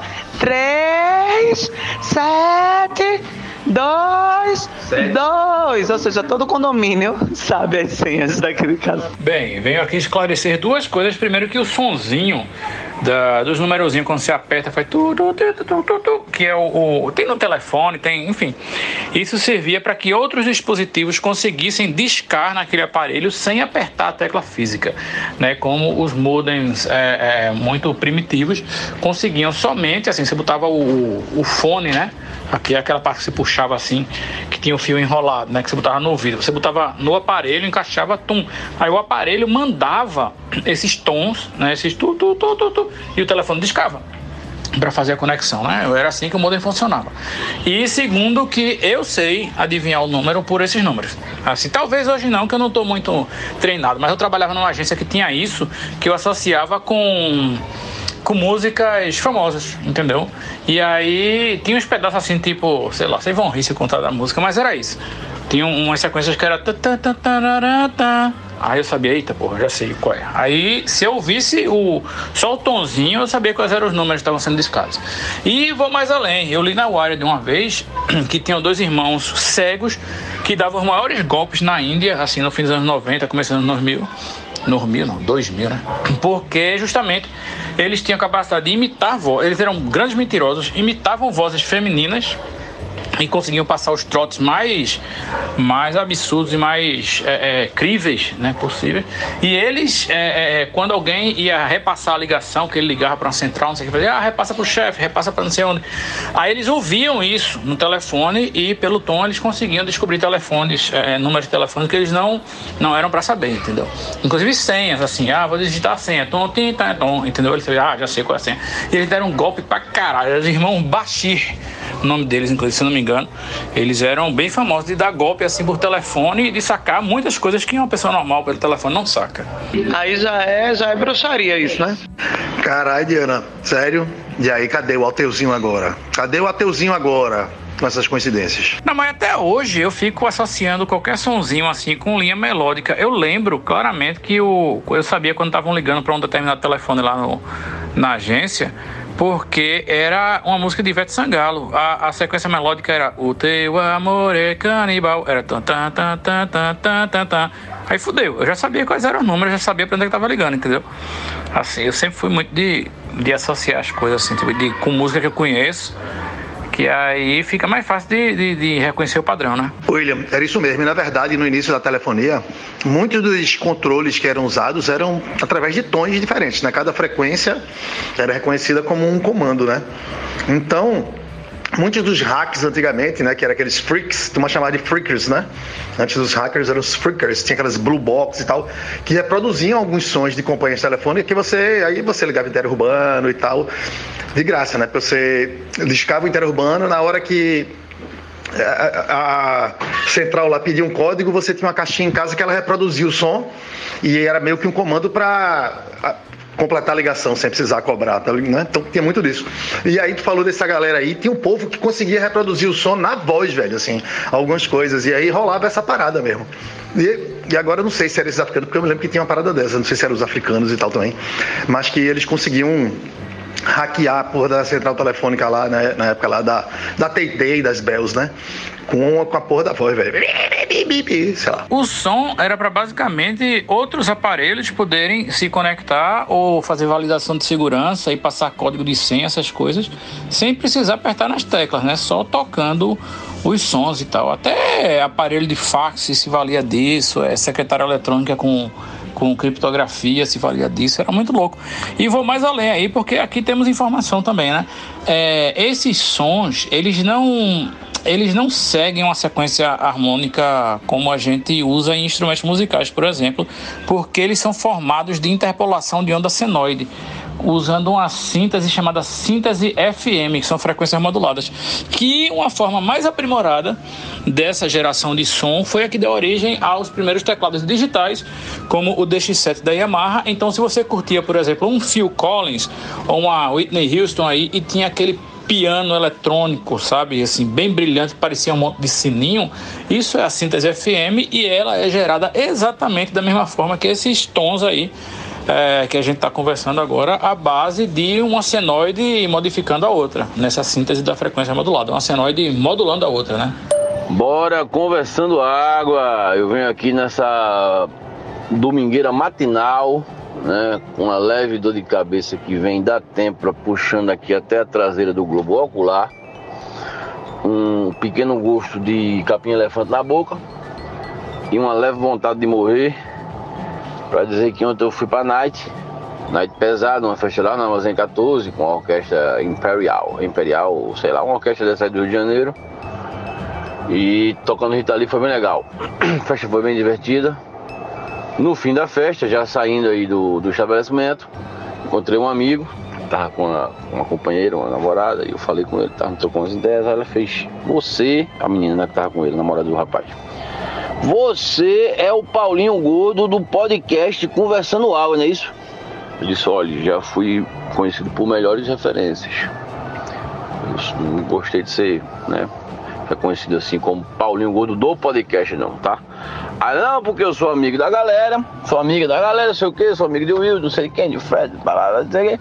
Aí ela dizia, eu sou a famosa ouvinte do episódio do LP, que deu LP. Aí eu já mudei a feição, né? De como é, hein, filho? Como é você, a famosa ouvinte do, do LP lá, que deu pro rapaz, o rapaz deu um tremendo signal em tu. Sou eu mesmo. Eu digo, então eu, né, troquei, troquei um afago com ela, dei um abraço fraternal, pra dizer que estava sempre ao lado dela. Ela disse que o podcast quase acaba com a vida dela, porque trouxe a ela uma notoriedade que ela não pretendia ter. Mas aí depois de conversar, ela entendeu que nossa vida é como empresário de podcast, é, é tumultuar a audiência, né? Causar polêmica para trazer audiência. Então foi isso. Ela deixou um abraço fraternal a todos e disse que espera que esse caso não, não volte a ser mencionado aqui no podcast. Então vamos fazer esse favor para o ouvinte e vamos evitar estar tá falando novamente nesse LP que ela deu, qual a banda mesmo, não sei, um LP foda. O rapaz, o rapaz desapareceu depois do LP. Pronto, é só isso mesmo. Domingão vai estourar aí e ninguém vai se entregar porque é só reação. Paulinho, pra curar uma ressaca dessa, tu sabe o que é que tem que fazer, né? Tem que abrir uma cerveja agora, quando der 11h30 da manhã, tu bota uma cerveja agora, já agora, 10 horas da manhã, tu bota essa cerveja no freezer. Aí quando for 11h30, tu abre. Aí a ressaca passa, que é uma coisa linda, muito boa. Oh, sobre essa ouvinte aí, o áudio foi só ladeira abaixo, né? Enfim, voltou o assunto de novo. Já estamos aqui finalizando o episódio. Querido ouvinte, um beijo para você, viu? Tá tudo certo. Você recebeu uma lapada psicanalítica, mas isso já passou. Todo mundo já tinha até esquecido. Lembrando de novo, daqui a uns 20 episódios a gente lembra de novo desse caso e aí a gente vai seguindo nossa vida conforme deve ser. Um cheiro para tu. E como eu falei lá no começo do episódio, segundo as estatísticas anuais do Spotify, o episódio que tivemos mais audiência foi justamente esse, o 119. Se você não ouviu, vá lá e ouva. É um episódio que tem assuntos realmente fantásticos, inclusive essa história. É o episódio de Dia dos Namorados, né? Teve 43% de audiência a mais do que a média dos episódios em geral desse ano 2023. Né? Obrigado pelo ouvinte aí por ter alavancado a nossa audiência com o seu perrengue. Pois é, eu que sou turista desse podcast, saí ouvindo o áudio de Paulinho como o primeiro do dia. Eu digo, meu Deus do céu, só tá indo ladeira abaixo realmente. Mas, de fato, obrigada aí, querido ouvinte. Um grande abraço. É, e, né, já viu, né, que sempre será ressuscitado esse assunto para todo forever, né? Se não tem assunto morto nesse podcast, não, nunca jamais enterrado. Ou se foi enterrado, é desenterrado de uma forma ou de outra. Mas é isso. Abração. Ah, sobre a minha dica que eu dei lá atrás, 1900 e cocadinha dentro do, do podcast. 1900 não, né? A gente já tá nos anos 2000. Ai, meu Deus do céu. É, é mas foi 1900 comparativamente. É, o Slow Horses, eu descobri que está só no terceiro episódio da terceira temporada. Então ainda está caminhando. Ou seja, quando eu cheguei no, no, terceiro episódio da terceira temporada, tem que esperar até quarta-feira, que nem o nosso bom e maravilhoso podcast, para sair o novo. Ou seja, quem resolver começar a assistir que queira maratonar, aguarde um pouquinho aí para poder sair todos os episódios da terceira temporada.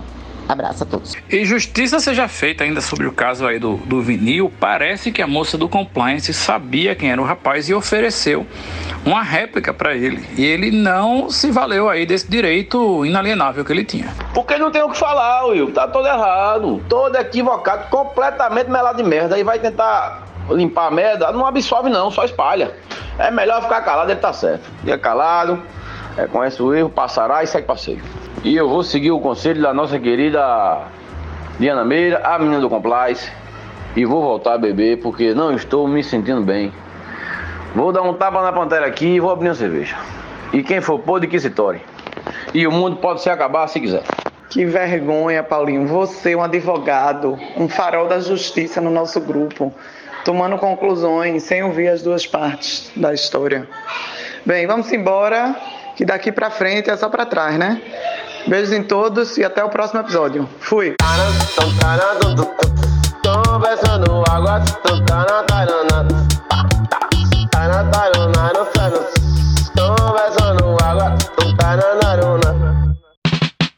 Se você chegou até aqui, considere apoiar a Conversando Água através do apoia.se barra Conversando Água. São quatro planos de apoio para você escolher e cada um dá direito a recompensas maravilhosas. O link é apoia.se barra Conversando Água. Deixa da tua pirangagem aí e ajuda a gente a continuar bebendo Heineken.